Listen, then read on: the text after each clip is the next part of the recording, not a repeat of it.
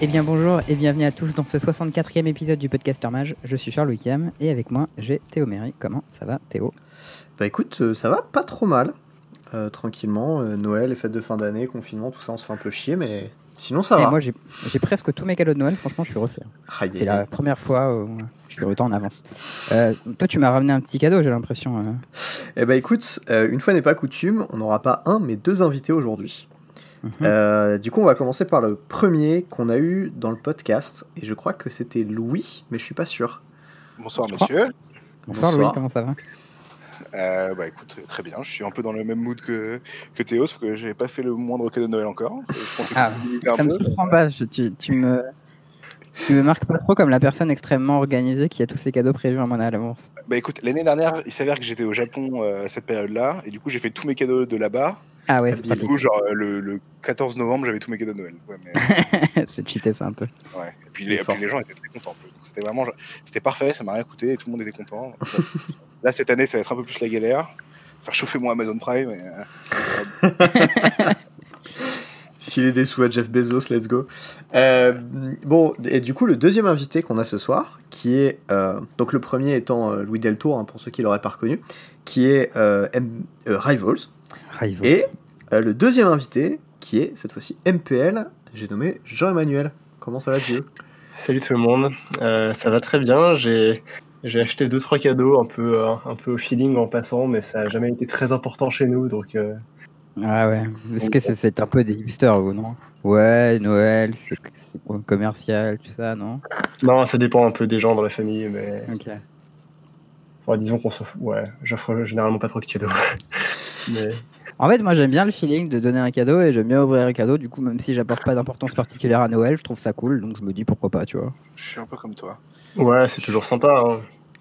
Je suis tout à fait d'accord avec ça. De toute façon, Jean-Emmanuel, tu nous fais un cadeau ce soir, c'est ta présence. Ah, ah, qu'est-ce qu'il est fort Il a repris ma vanne un peu quand même. Mais... je rougis. Louis qui reprend le lead du podcast, let's go. Euh, Bon, bon, Théo, du tu, coup. tu peux nous dire de quoi on parle aujourd'hui? Alors, euh, je vais vous parler bah, un petit peu, euh, enfin, je vais, on va vous parler euh, du tournoi qui a eu lieu ce week-end. Donc, de la préparation de JE de Louis, un petit peu de leur historique perso à eux deux, genre d'où ils se connaissent, deux, trois fois ils ont joué ensemble, des trucs comme ça, petit classique. Et si vous voulez leurs interviews in- individuelles, eh ben, on a deux épisodes, un pour chacun d'entre eux qui fait un petit peu ce rôle-là, avec lesquels on a déjà discuté. Et euh, ensuite, euh, bah, on aura euh, un petit point sur l'historique, un petit point sur le standard, un petit peu de legacy pour faire plaisir à Charles, un Toujours. point plein qui, pour une fois, est comme ça. Il est quali. Il est quali. Et euh, petit outro classique. Bon, euh, on rappelle aussi que euh, vous pouvez nous écouter sur toutes les plateformes habituelles qui sont Podbeans, Spotify, iTunes, Deezer, Podcast Addict. Et vous pouvez nous retrouver sur le Discord où aujourd'hui ça n'a pas beaucoup discuté d'ailleurs. T'as parlé rêve un peu. Un petit peu, ouais. Et, Parce euh, que aujourd'hui, pour la première fois depuis très longtemps, je me suis rappelé de genre au moins 10 minutes de rêve, ce qui m'arrive vraiment quasiment jamais. Genre euh, plus de une minute, ça m'arrive quasiment jamais. Et je pense que c'était lié au fait que j'étais réveillé à 5h du mat, euh, un peu en sursaut par le réveil de ma copine, mais c'est possible que c'est- ça ait parlé de ça. Stu- Stupéflip aurait une autre, euh, une autre réponse. Mon, orga mon, mon organisme était parfaitement sain à ce moment-là. C'était la menuiserie, Charles. Ne cherche pas plus loin. D'accord. Euh, donc voilà. Sinon, euh, euh, Louis et JE, c'est quoi votre historique à vous deux? Comment vous vous êtes rencontrés dans le cadre de Magic ou pas d'ailleurs? Alors, dans les, bon, à, à la, à la belle époque où on avait le droit de sortir de chez nous, euh, les, les relations sur les, sur les, sur les tournois de Magic, elles se faisaient un peu, euh, un peu naturellement, progressivement. Quoi. Tu voyais quelqu'un un peu euh, ça et là, puis à force, tu commences à créer, à tisser des liens. Au début, tu le jugeais, tu disais c'est un pimpin, et ensuite tu le vois te repayer 3-4 fois, tu fais ok, peut-être pas. Je pense toujours hein, que c'est un pimpin. Donc. Moi, J'ai remarqué que souvent, je reconnaissais la tête des gens, mais je savais pas comment ils s'appelaient. Voilà, c'est c'est des choses qui sont un peu, un, un peu de manière endémique. Et, euh, et on a commencé vraiment à, à se connaître quand on a testé ensemble pour le Pro Tour Albuquerque, il me semble.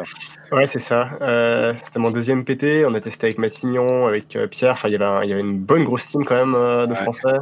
Et Et j'ai rendu Ouais. un grand service à JE en lui, en lui, en lui mettant le couteau sur la gorge pour qu'il pour qu'il joue Monored. Il a fait 0,4, 0,5 avec Monored en construit, je crois. J'ai fait. J'étais à 0,6, du coup j'ai fait euh, j'ai fait 2-3 je crois parce que j'ai gagné les deux dernières du jour quand même.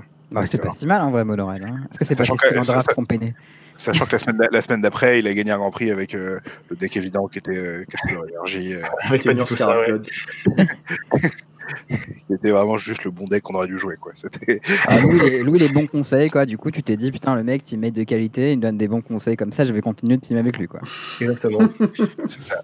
Alors, il a fallu un peu de temps pour qu'on commence à recommence à tester ensemble. Parce que moi, je je, teste- euh, je testais pas trop avec les, les Français euh, sur cette période, mais on, on a- depuis le Pro Tour Londres, enfin le mythique invitational, mythique Championship 3, je crois, c'était Londres ou 4.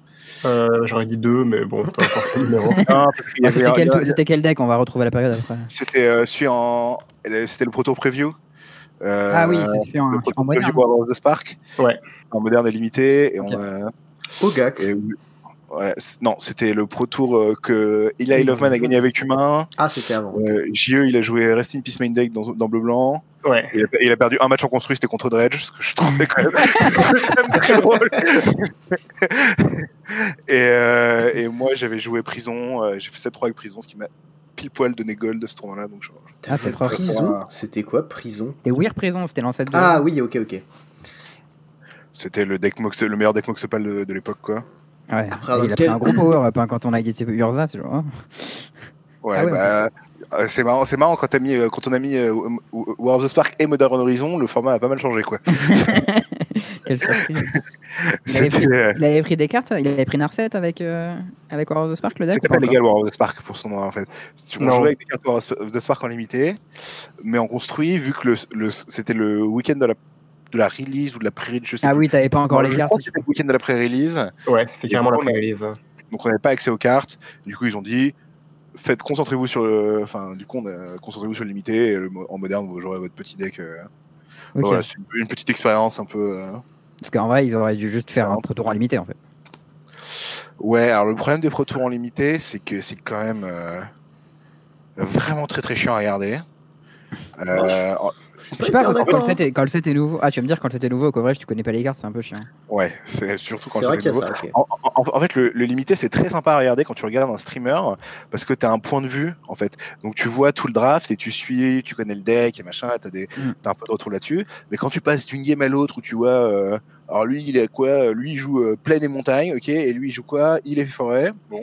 Bah, on va voir ce que ça va donner. Et, euh, ah, bah ah oui, il a ça dans son deck, euh, ok, bah très bien. Euh, là, tu- Ouais. Genre, pour les joueurs, pour le cast, pour le cast, enfin, c'est vraiment, c'est vraiment dur. Et évidemment, si tu fais un, un- tu bases le corrège de Pro Tour sur un joueur, bah évidemment, euh, s'il a le malheur de perdre plus que trois matchs, euh, bah t'es dans la super sauce, quoi. Donc, euh, ça marche- pas très bien. Et euh, le seul, le, le- le- ce qui est vraiment dommage, c'est que le limité, c'est, c'est- en fait, c'est très marrant à jouer et très marrant à regarder- d'un point de vue, d'un, point, point de vue joueur, mais C'est pas hyper pas impressionnant, quoi. en troisième personne, c'est pas hyper impressionnant. Et puis ça quand même vend moins de cartes que. Faut dire aussi. Hein. Euh, Bon, je sais pas que- si ça vend moins de cartes que le moderne sans le set que essaye de vendre. hein. Ah, mais le moderne, c'est un format qui est très populaire et qui, se, qui, se mar- qui marche bien euh, en caméra parce que t'as plein de decks qui sont très différents. T'as as toujours. euh, Tu peux jouer tes C'est toujours pet en mode en mode. ouais, voilà, t'as toujours le gars qui va jouer Merfolk et. euh, Ouais, les, les, les, les, les quote-unquote petits decks, quoi. Ok. Euh, Et du coup, vous avez testé du coup à ce moment-là euh, sur ce, ce PT euh, Londres? Et euh, depuis, vous avez testé tout le temps ensemble? Euh, au moins, ouais, au moins quasiment, mais je crois que tout, je crois tout le temps. Euh, la plupart du temps, quand on faisait des bootcamps, ouais, c'était c'était avec Louis, voire chez Louis. Euh, Ouais. On est allé, bah, le pour tour d'après c'était Barcelone, on avait Le une super manoir. baraque, euh, Ouais. une super baraque sur le, avec vue sur la mer, euh, Piscine. on a dit de, de- que c'était de la merde. Pour- Ah oui, c'était pas ce fameux, euh, cette fameuse fois où tout le monde était malade à cause de la piscine là? Surtout moi, surtout un peu Rémi. Moi j'avais 42 fièvres euh, pendant le tournoi et tout, c'était vraiment pas, pas très bien. Ah quel enfer, t'as joué quand même? Ouais, j'ai fait, j'ai j'ai perdu la dernière pour un, pour un extra point alors que j'avais 42 fièvres. Franchement, Coup tu t'en sors, c'est-à-dire que t'as fait, t'as fait 9-6 du coup? Ouais, j'ai fait 10-6, euh, non 9-7. 9-7, ok. Non, mais le, le vrai, mais je pense que encore plus que le, le fait d'avoir eu 42 fièvres, c'était le fait de jouer bleu blanc contrôle à ce tournoi qui. Ah, c'était au PT au gars que vous jouiez bleu blanc contrôle?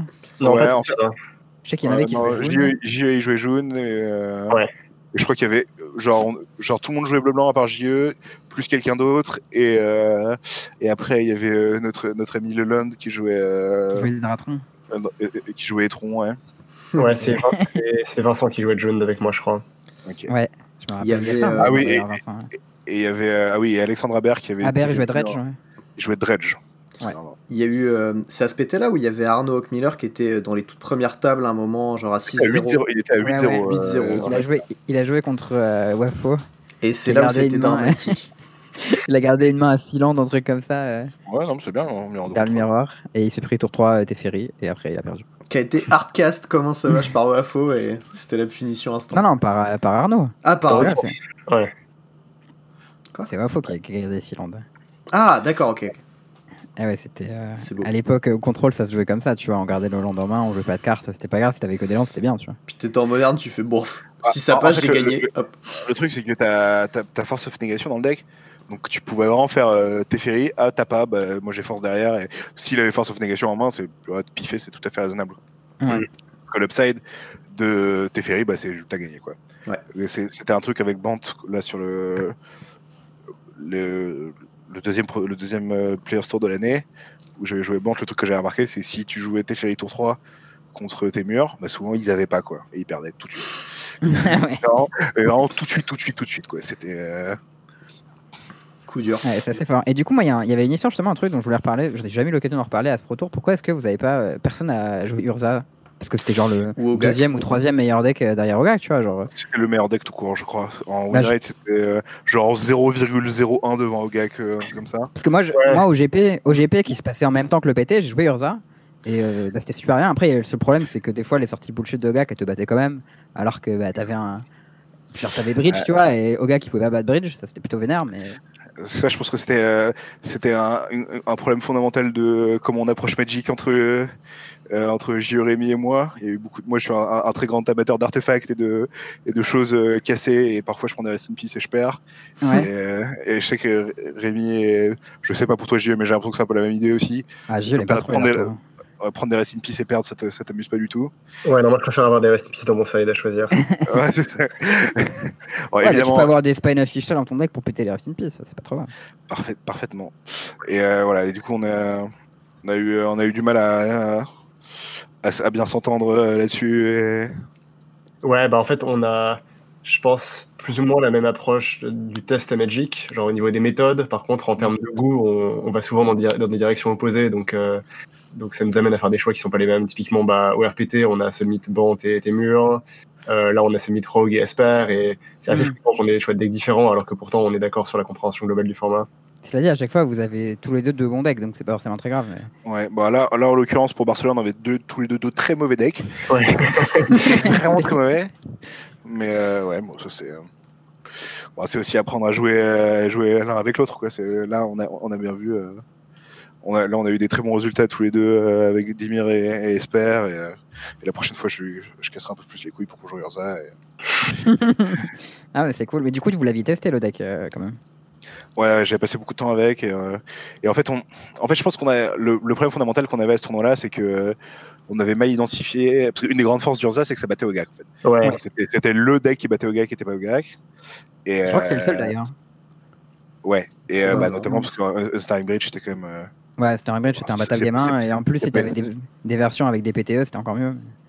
ouais, c'était vraiment pas une, c'est pas une demi-carte, un Starring Bridge. Et, euh, et en fait, on on n'arrivait pas à gagner avec Ogak. Genre, on n'y on arrivait pas. Vraiment, On a, on a- parce qu'on on était tous au courant d'Ogak, on savait rien, on l'a on l'a vraiment gardé en tête du, de bout en bout. On n'arrivait pas à gagner. Puis vraiment, on n'arrivait pas à gagner. On faisait du ladder, enfin, on faisait du, pas du ladder, des ligues sur, sur MTG, on se faisait éclater alors qu'avec Blanc, on défonçait tout le monde. Enfin, en test, on arrivait à le battre aussi. Enfin, c'était très bizarre, quoi. Et vous aviez la bonne liste ou pas? Euh, non, mais je pense qu'on jouait mal au gag surtout. En fait. Ah, ok. Euh, au gag, c'est un jeu qui, est très dur à jouer. Ouais, techniquement, il avait l'air assez dur à jouer, mais pourtant, euh, enfin, genre, euh, toi, t'es le genre de joueur qui aime bien euh, les decks un peu combo qui joue plein de petites cartes et euh, Ouais, mais avec des Ouais. c'est ça l'astuce en fait. Ouais, pas ouais, c'est pas trop ma, c'est pas trop ma cam euh, Genre KCI au gars, à quel point c'est différent, tu vois Ah bah beaucoup. Non mais, euh, non, mais t'as, t'as toute l'élégance d'Icor Wellspring et, euh, et, et à côté de ça, tu, tu me mets des vieux Stitcher Supplier qui sont quand même vraiment Ah non, non, moi, les, un, envoyés du- de- les envoyés de Satan eux-mêmes. je suis un grand fan d'Icor Wellspring et j'ai jamais joué à un Stitcher Supplier de ma vie, mais je, suppose que sur le papier ça a l'air de ressembler un peu, tu vois. ah, c'est sûr que Icor- j'ai spécifiquement pris Icor Wellspring et Stitcher Supplier, c'est des cartes qui sont qui, qui vont quand même qui font un peu les mêmes choses quoi. hein. Ouais, ouais. Chacun, cha- chacun à leur, à leur rythme. Mais, euh, non, mais par exemple, on avait beaucoup mis d'importance au match-up Dredge avec les decks dans nos choix de deck aussi, alors Hmm. que Dredge, bah, évidemment, euh, littéralement personne jouait Dredge et tout le monde jouait au gag quoi. Il y avait Euh, quelques Dredge Jugak qui avaient fait un très, une très bonne paire d'ailleurs. Ah bah, apparemment ça battait Ouais. miroir. C'était la, la, la team d'Oliver Tomaico qui jouait ça. euh, J'en ai fait les frais directement. Et pouf, la punition. Euh, Ouais. Par contre, on était bien préparé en limité pour ce tournoi. Ok. Ça, c'était chouette. C'était quoi vos Euh, conclusions du format? Si tu t'en souviens, hein, si vous voulez en parler. mais- Je, je, je sais plus du tout. Euh, je sais plus du tout. Je sais qu'on a- je, je sais qu'on avait à peu près, on, on arrivait à drafter à peu près tout, à part les decks blancs qui étaient un peu faibles. Comme ouais, on, toujours. on- on voyait Snow un peu comme un trap, ou en tout cas un truc qu'il fallait, où il fallait vraiment être tout seul. Je me souviens, je me souviens parce que j'ai- drafté deux fois Snow sur ce PT parce qu'à chaque fois j'ai, à chaque fois on m'a passé des trifles depuis 3 ou 4 et ça m'a bien fait chier. Juste euh, Ouais. pour contextualiser, c'est Modern Horizon le format. hein. Voilà. Ouais. Ouais, c'est ça. Et d'ailleurs, moi, je me suis retrouvé à devoir euh, drafter un 4 couleurs snow pendant, pendant, le, au- pendant le premier draft, où il fallait vraiment que je, genre, euh, tout, tout, tout s'était bien aligné pour que je drafte ça, et j'ai réussi à bien retomber sur mes pas, c'était chouette. Et je me souviens aussi que Gobelin, ça faisait toujours 2-1. Ça, c'était quand, quand Gobelin c'était open, je jouais Gobelin, t'es 2-1 garanti, tu faisais jamais 3-0, Ouais, jamais 1-2. c'était solide euh, Gobelin. Mais le, le deck qui faisait le plus 3-0 c'était Ninja, mais tout le monde le savait. Ouais, Ninja, c'était fort. Tout le monde ne le savait pas, il y, a, il y a beaucoup de pros américains qui étaient sur Snow pour le meilleur deck. Euh, justement, c'est un format Ah. où on avait, on avait pas mal d'avance, je trouve, sur. euh, Ouais. Moi je trouvais que le problème de Snow dans ce format c'était que tu avais besoin de pouvoir prendre tes landes plus tard que ce que tu voulais en fait. Ouais. Et Mais que t'as besoin de et- grand et- chose en dès que quelqu'un piquait un land, dès que quelqu'un piquait un land, c'était fini. Tu pouvais Ouais. plus. euh, Et t'avais, moins de redondance aussi que sur d'autres archétypes. Parce que, Ouais. euh, genre, si t'avais, genre, par exemple, crabe, c'est une carte, c'était un peu euh, tout ou rien, quoi. Genre, si t'as un crabe, ça fait rien. Si t'as deux crabes, c'est pas ouf. Et quand, quand tu commences à en avoir trois, c'est vraiment bien, mais. Euh, Le, Ouais. le crabe, c'est celui qui fait euh, quand t'as un land snow qui arrive ou un permanent snow, je sais plus, tu meules. Tu meules Ouais. les deux, ouais. Ouais, c'est ça. Ouais. Et, un- et truc, et un truc qu'on avait, ouais, ils se comptent les mêmes. Et un truc qu'on n'avait pas trouvé, par contre, c'était les, les decks euh, De Sam Black. et de, de Stam Black et Autumn. euh, ouais, alors, ouais. ça, c'est un deck Ah, il était incroyable celui-là aussi. Ouais, ça c'était incroyable. Je sais pas si c'était bien après, j'ai pas, j'ai pas essayé Bah, ils, derrière. ont, ils ont fait 8-1, je crois, sur la portion de draft, mais après, c'est parce qu'il y avait que qui connaissaient leur truc. Mais ça veut quand même dire que dans Ouais, un bah, en tout cas, clairement, ils avaient trouvé, ils avaient trouvé un truc, quoi. Parce que, ils, avaient, ils avaient trouvé un truc, ouais. Ouais, il nous aurait fallu Elliot au bootcamp, je pense, pour trouver, pour trouver ça. Alors, il y a que Thierry, peut-être, je sais pas, le complotiste. Thierry, il va pas aussi loin que ça, je pense. Euh, Thierry, il avait trouvé des trucs. Bah, on avait trouvé les snow un peu, comment dire, euh, un peu un papa et une maman, quoi. Euh, avec, euh, quoi oui, tu jouais, tu joues base bleu vert et tu peux splasher un peu avec tes astrolabes et, euh, Ouais, ouais. t'as tes 1 qui vont chercher deux landes, donc ils font Effixer et Unable Snow. C'est le, mais le tu vois, Snow a- Vanilla, quoi. Ouais, voilà, c'est ça, c'est le snow. euh, C'était gentil qu'on avait trouvé un peu les trucs sympas, mais pas euh, les, euh, ouais, je splice dans mes cartes Storm qui font gagner 3 trois pèves. et, euh, Ça, c'était assez stylé. Ça, ouais. ça, c'était plutôt Et vu que j'ai joué un, un caillou juste avant, bah du coup j'ai trois copies, j'ai 9 de patates, go quoi. Ouais, c'est ça, ouais. Ouais, après, Avec tu Wing pouvais. Tu... Ah, Wing Charge, je splice. euh, je splice un truc qui fait piocher, c'est ou un golem. euh. Ouais, il y avait le truc, il y avait le Je truc qui fais, je fais mêlait, 3 là, bêtes, je fais 3-3-3, je bouffe tout ton board. Ça, ça, ça, ça, c'est une, une séquence assez sale. Ouais. Winchance, c'était insane. Il y avait le truc aussi qui pouvait meuler, que tu pouvais avoir pick 15 facile. Pour 1, ça Ouais. meulait 4, et pour 5, tu pouvais le faire deux fois, et du coup, tu pouvais Ouais, c'était répliqué de 4, c'est ça. hein. Je sais plus exactement ce que c'était le keyword form. bref. Ouais, mais c'était un peu naze. Mais ouais, ouais, c'était une des options. Et après, après, il y a eu le proto Richemont. On, est, on avait évidemment euh, marché sur l'eau. C'est-à-dire Ah, mais c'était pas, c'était pas très dur euh, à identifier ce. ce Eh, vous, quand vous dites les, les noms des villes, pour nous, ça nous aide pas. Hein. Eh ouais, il Enfin, faut je sais pas si toi, Théo, tu vois, mais moi. C'était le proto Rocco euh, Throne of Ah, Eldraine. d'accord. Yes. Alors là, pour le coup, j'ai- il, a- il avait, il nous avait fait une liste aux petits oignons de, de Sultai. Il Mm. avait vraiment- il avait genre, on avait vraiment la meilleure liste, encore une fois, je pense, à ce tournoi-là. À chafour près peut-être? Ouais, chaque fois, c'était un peu il- Ça a pété le format ça quand même juste derrière. hein. Ouais, le win rate était absurde. Hein. Et euh, moi, j'ai fait- j'ai joué le PTQ la semaine d'après ce PT. Et on Dans la était salle, il y trois dans la salle. 80, 80% à jouer ça. Ouais, c'est Ah le ouais. PTQ que Charles a gagné d'ailleurs. Il m'a battu Ouais, en bah, finale, ouais. S'il y, avait un format où j'étais fort, c'était les mirrors de full taille, ça, y avait pas de problème. Je sais, que- je, je sais que Marchieu, il avait joué notre liste pour le, le split d'après en, en prenant en compte Chafour et qu'il Ouais. avait, trouvé, qu'il avait trouvé des moyens de, de. En fait, juste, bah, il y a un moment où Chat et Four, c'est quand même euh, des cartes un peu faibles individuellement et si tu casses un peu ses jouets avec les bonnes armes. Hmm. Mm. Ah bah Casualty c'était méchant. Hein. Ouais. Casualty Casualty. qui pète trail plus four, plus trail plus four, tu rigolais pas du tout. Genre, Et le chat aussi. En général, c'est Satané Chat, ne l'oublions pas. Mais, euh, Crame, c'est genre. Tant de haine. Là, là, par exemple, là, là, ça me fait un peu penser à, à- pour ce tournoi en historique. J'avais beaucoup essayé Kétis. Vraiment, euh, j'y avais, euh, j'y avais mis mon âme. Et, euh, et en fait, je me suis retrouvé à jouer quatre couleurs euh, sans rouge et à perdre contre des quatre couleurs sans rouge parce qu'au lieu d'avoir des. euh, eux, dans leur deck, ils avaient des saucisses et des Nissa, et moi j'avais des, des petites 2 de fly pour 4, des petites 1-3 qui meulent pour 2. et, quand, et quand il y avait des, des interactions, en fait, exemple, enfin, genre. Ah bah Téchar, quand c'est tout seul, c'est vraiment nul. Hein. Si tu joues Téchar et ton emploi il fait removal, tu te sens mais Ouais. débile. Mais Ouais, puis, tu vois, genre par exemple, euh, Witch's Oven, ça, ça synergise pas très bien avec Oko par exemple. Quoi. C'est- Ouais. tu vois, C'est des cartes qui sont. Bon, euh, pas- tu peux animer ton fort pour attaquer avec. Ça permet d'achever un Planeswalker adverse. Une Eh. 3-3 haste, yes. Ah non, mais des fois il faut. hein. Ton emploi il a mis ça, peut-être que tu l'as le land n'est pas la Nissa. Bon, bah. Du coup, t'aurais pu faire un Ornithoptère et, et économiser un mana dans l'histoire. quoi. Ouais, Et ton truc la- pouvait bloquer les elfes qui attaquaient adverse en plus, tu vois. Enfin, une folie Mm. quoi. Ok. ok. Donc ça c'était Richmond. Et, là, et- et- d'ailleurs, et d'ailleurs, sur, si on parlait un peu des différences entre JE et moi, pour le limiter, la portion limitée de Throne of Eldraine, euh, il y avait quand même. Il y avait une question, encore une fois, du blanc limité. Ouais. Et, euh, Ah bah, Et moi, j'ai- j'aime bien, j'aime beaucoup en limité jouer des bêtes et des boosts. Genre, c'est vraiment. Oui. euh, ouais. j'arrive bien à manœuvrer les games avec ça et JE il aime bien jouer des des, des, Des rituels à piocheurs. 5 des, ri- non mais surtout des, des removals à 5 ça ça c'est son euh, Non, Donc, pas forcément à 5, juste des removals. À 3, c'est bien aussi. Removal à 5 qui fait piocher, ça c'est le, le top du top. oui non mais, quoi, mais- non mais les removals à 3 moi je les aime bien aussi c'est pas la question tu vois c'est et c'est là où il- c'est là où il y a la divergence tu vois genre quand moi je joue déjà une grosse toi tu joues des removals à 5 en gros c'est ça le tu vois ils sont deux stratégies qui sont pas il y en a pas une qui est forcément meilleure que l'autre en général removal à 5 c'est un peu mieux parce que bon c'est plus facile à faire marcher quoi mais mais c'est en gros c'est là où ça divergeait pas mal Ouais, j'aime bien la défausse sélective aussi. Hmm, ça c'est sympa. hein. Elle était pas si mal en plus sur Trône, euh, la défausse à 3 qui pouvait virer une, une aventure. Oui, Non, aventure, elle ouais, cool. Elle était fine, ouais. Ouais. Non, mais dans les matchs, dans les matchs. Bah, pour une Non, mais genre pour une défausse à 3, tu vois, euh, genre il y a plein de formats, Ouais, voilà. défausses à 3 c'est c'est caca. Ouais, tu vois, ouais. et- C'est quand même Là, ça co- va. ça, ça reste une coercition quoi. Faut pas. Et ouais, moi, moi la conclusion que j'avais sur le blanc dans ce format, c'était le blanc c'est bien que si c'est mono blanc, et sinon ça va pas du tout quoi. Mais Oh par non, contre, blanc- si c'est en mono blanc- blanc, c'est super bien. Non, en blanc bleu déjà, blanc bleu quand c'était open, Ouais, blanc, vraiment fumées blanc bleu, t'avais quelques trucs à Arto Enchante qui, qui marchaient bien. et, euh, et blanc vert juste bah. Blanc vert, historiquement, euh, ça fait pas.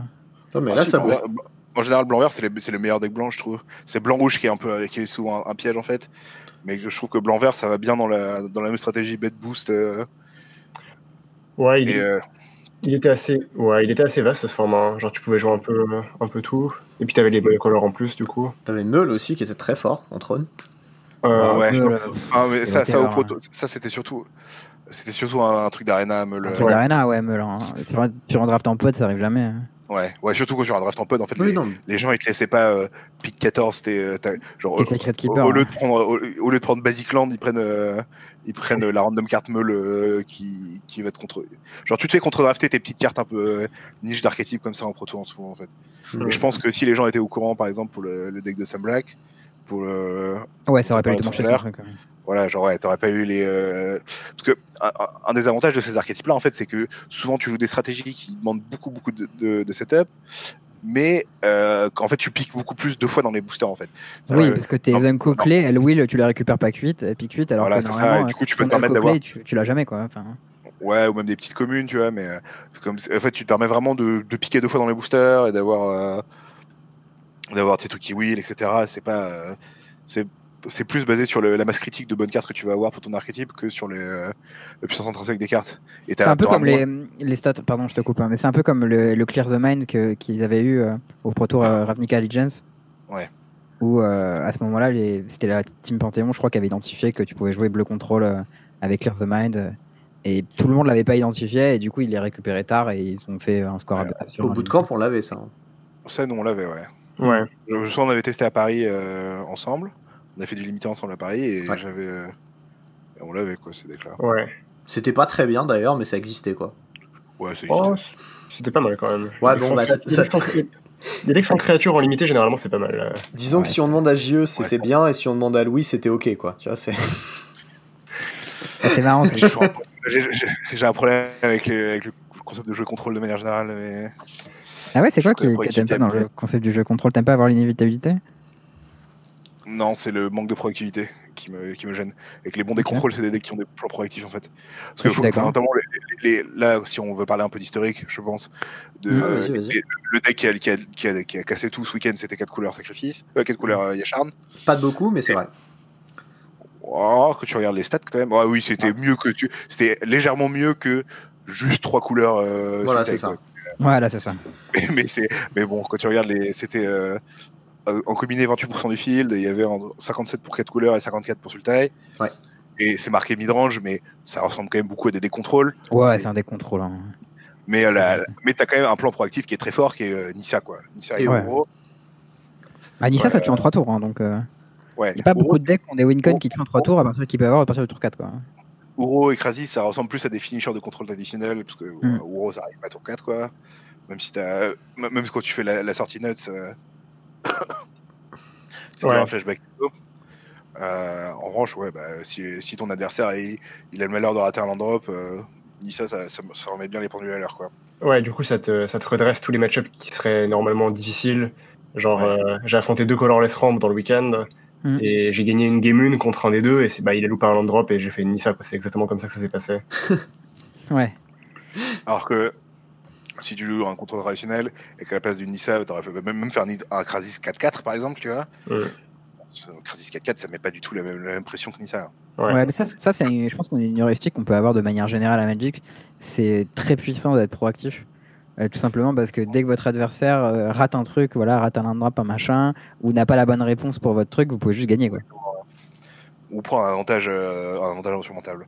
Ouais, ouais, c'est pour ça que, La, exemple, la- la seule, la seule punition que tu vas faire, c'est c'est piocher plus de cartes, quoi. Et du coup, en fait, tu vas, tu vas pas pouvoir créer un mismatch. Enfin, genre, souvent, les, les- genre, à la, comme les decks qui battent, genre, par exemple, les decks ramp, traditionnellement, c'est des decks qui, ou les decks combos qui battent contrôle à la une, parce qu'ils vont piocher des removal. Et que, en fait, euh, bah, au lieu d'avoir un deck de 60 cartes, ils sont un deck de 48 cartes et il y a 12, euh, 12, 12 quêtes de trèfle dans leur deck. ouais, mais et, ça en euh, limité, ça peut pas fonctionner, tu vois. Un peu quand même. C'est, euh, parce On que parlait un peu de, de limité. Enfin, je sais pas, moi je suis un grand fan de euh, Murder Divination en limité. Avec les decks Clear the Mind, ça, ça marchait hein, pour le coup, cette stratégie de, de, de faire piocher plein de removal à l'adversaire. Mais ça, ça, c'est parce que tu jouais contrôle justement. euh. Ouais. Tu crées aussi des cartes mortes dans le jeu adverse en limité. Ouais, c'est ouais, c'est vrai, c'est- c'est vrai que pour le coup, en limité, ça marche quand même beaucoup mieux, notamment parce que, il y a, en fait, en limité, il n'y a pas de deck qui joue pas de removal, quoi, qui joue pas de créature, quoi, ça n'existe Ah pas. ouais, toutes les créatures. Du coup, Du coup, empiler les removal, ça marche bien. Mais par exemple, si tu joues, on reprend le- l'exemple de Color- Colorless Ramp, si ta punition au ratage de land drop, c'est faire, un tidings, et que dans ton tidings, bah, en moyenne, tu as, 25% de tes cartes qui sont mortes, euh, 50% des cartes qui sont des terrains. Ouais. Tu t'avances pas. euh, Donc évidemment, parfois ça va marcher quand même, hein, mais tu as moins d'avantages conséquents. Et, et à l'inverse, toi, si tu rates un land drop, tu as perdu tout le temps. pas. euh, Et à la différence, Nissa, ça tue en 3 tours. Donc forcément, voilà. Ouais, mais après, tu peux avoir. Enfin, il y a plein de contrôles qui avaient des trucs, euh, des Ah. finishers proactifs qui étaient puissants. Genre Teferi, typiquement, Teferi à 5. Oui. Bah, Ça, c'est vrai. Ouais, voilà, historiquement, tu, regardes. Si on, si on compare le, enfin si on prend parle de Magic moderne évidemment, où euh, parce qu'en en fait historiquement, le- le- ce qui faisait, ce qui faisait le gap entre les deux, c'était euh, Counterspell. Et euh, c'était les, les, les contre-sorts quoi. Et maintenant, t'as Ouais. plus de contre Magic, tu peux pas te permettre de jouer 20 contre dans ton jeu. Et euh, t'es obligé d'avoir la productivité. Ouais. Et, Et parce que Teferi fait ça historiquement, très et- bien. Et historiquement, d'ailleurs, les decks midrange étaient assez mauvais parce qu'ils jouaient euh, une, une- des Duress, des, euh, des, des Doomblade et des. euh, des, Des trônes ou des machins comme ça. Des, des ballots voraces et t'avais pas de liant en fait parce que tes, tes menaces étaient, elles étaient pas assez fortes et tes réponses elles étaient pas assez adaptées. Et maintenant, ça, ça s'est un peu inversé. Vu que tes menaces elles sont fortes, elles rattrapent un peu le. Elles rattrapent un, peu- un peu le gap. Et genre, quand tu regardes par exemple le championnat du monde 2010, euh, où il y a eu euh, Mirror de contrôle en finale, ou euh, Pro Tour Kaladesh, Mirror de contrôle en finale, pourquoi ces decks-là ils arrivaient à gagner? Bon, même si euh, Pro Tour Kaladesh c'était un peu une, une anomalie, c'était leur, leur, leur kill proactif. D'un côté, tu avais vite, God. ouais.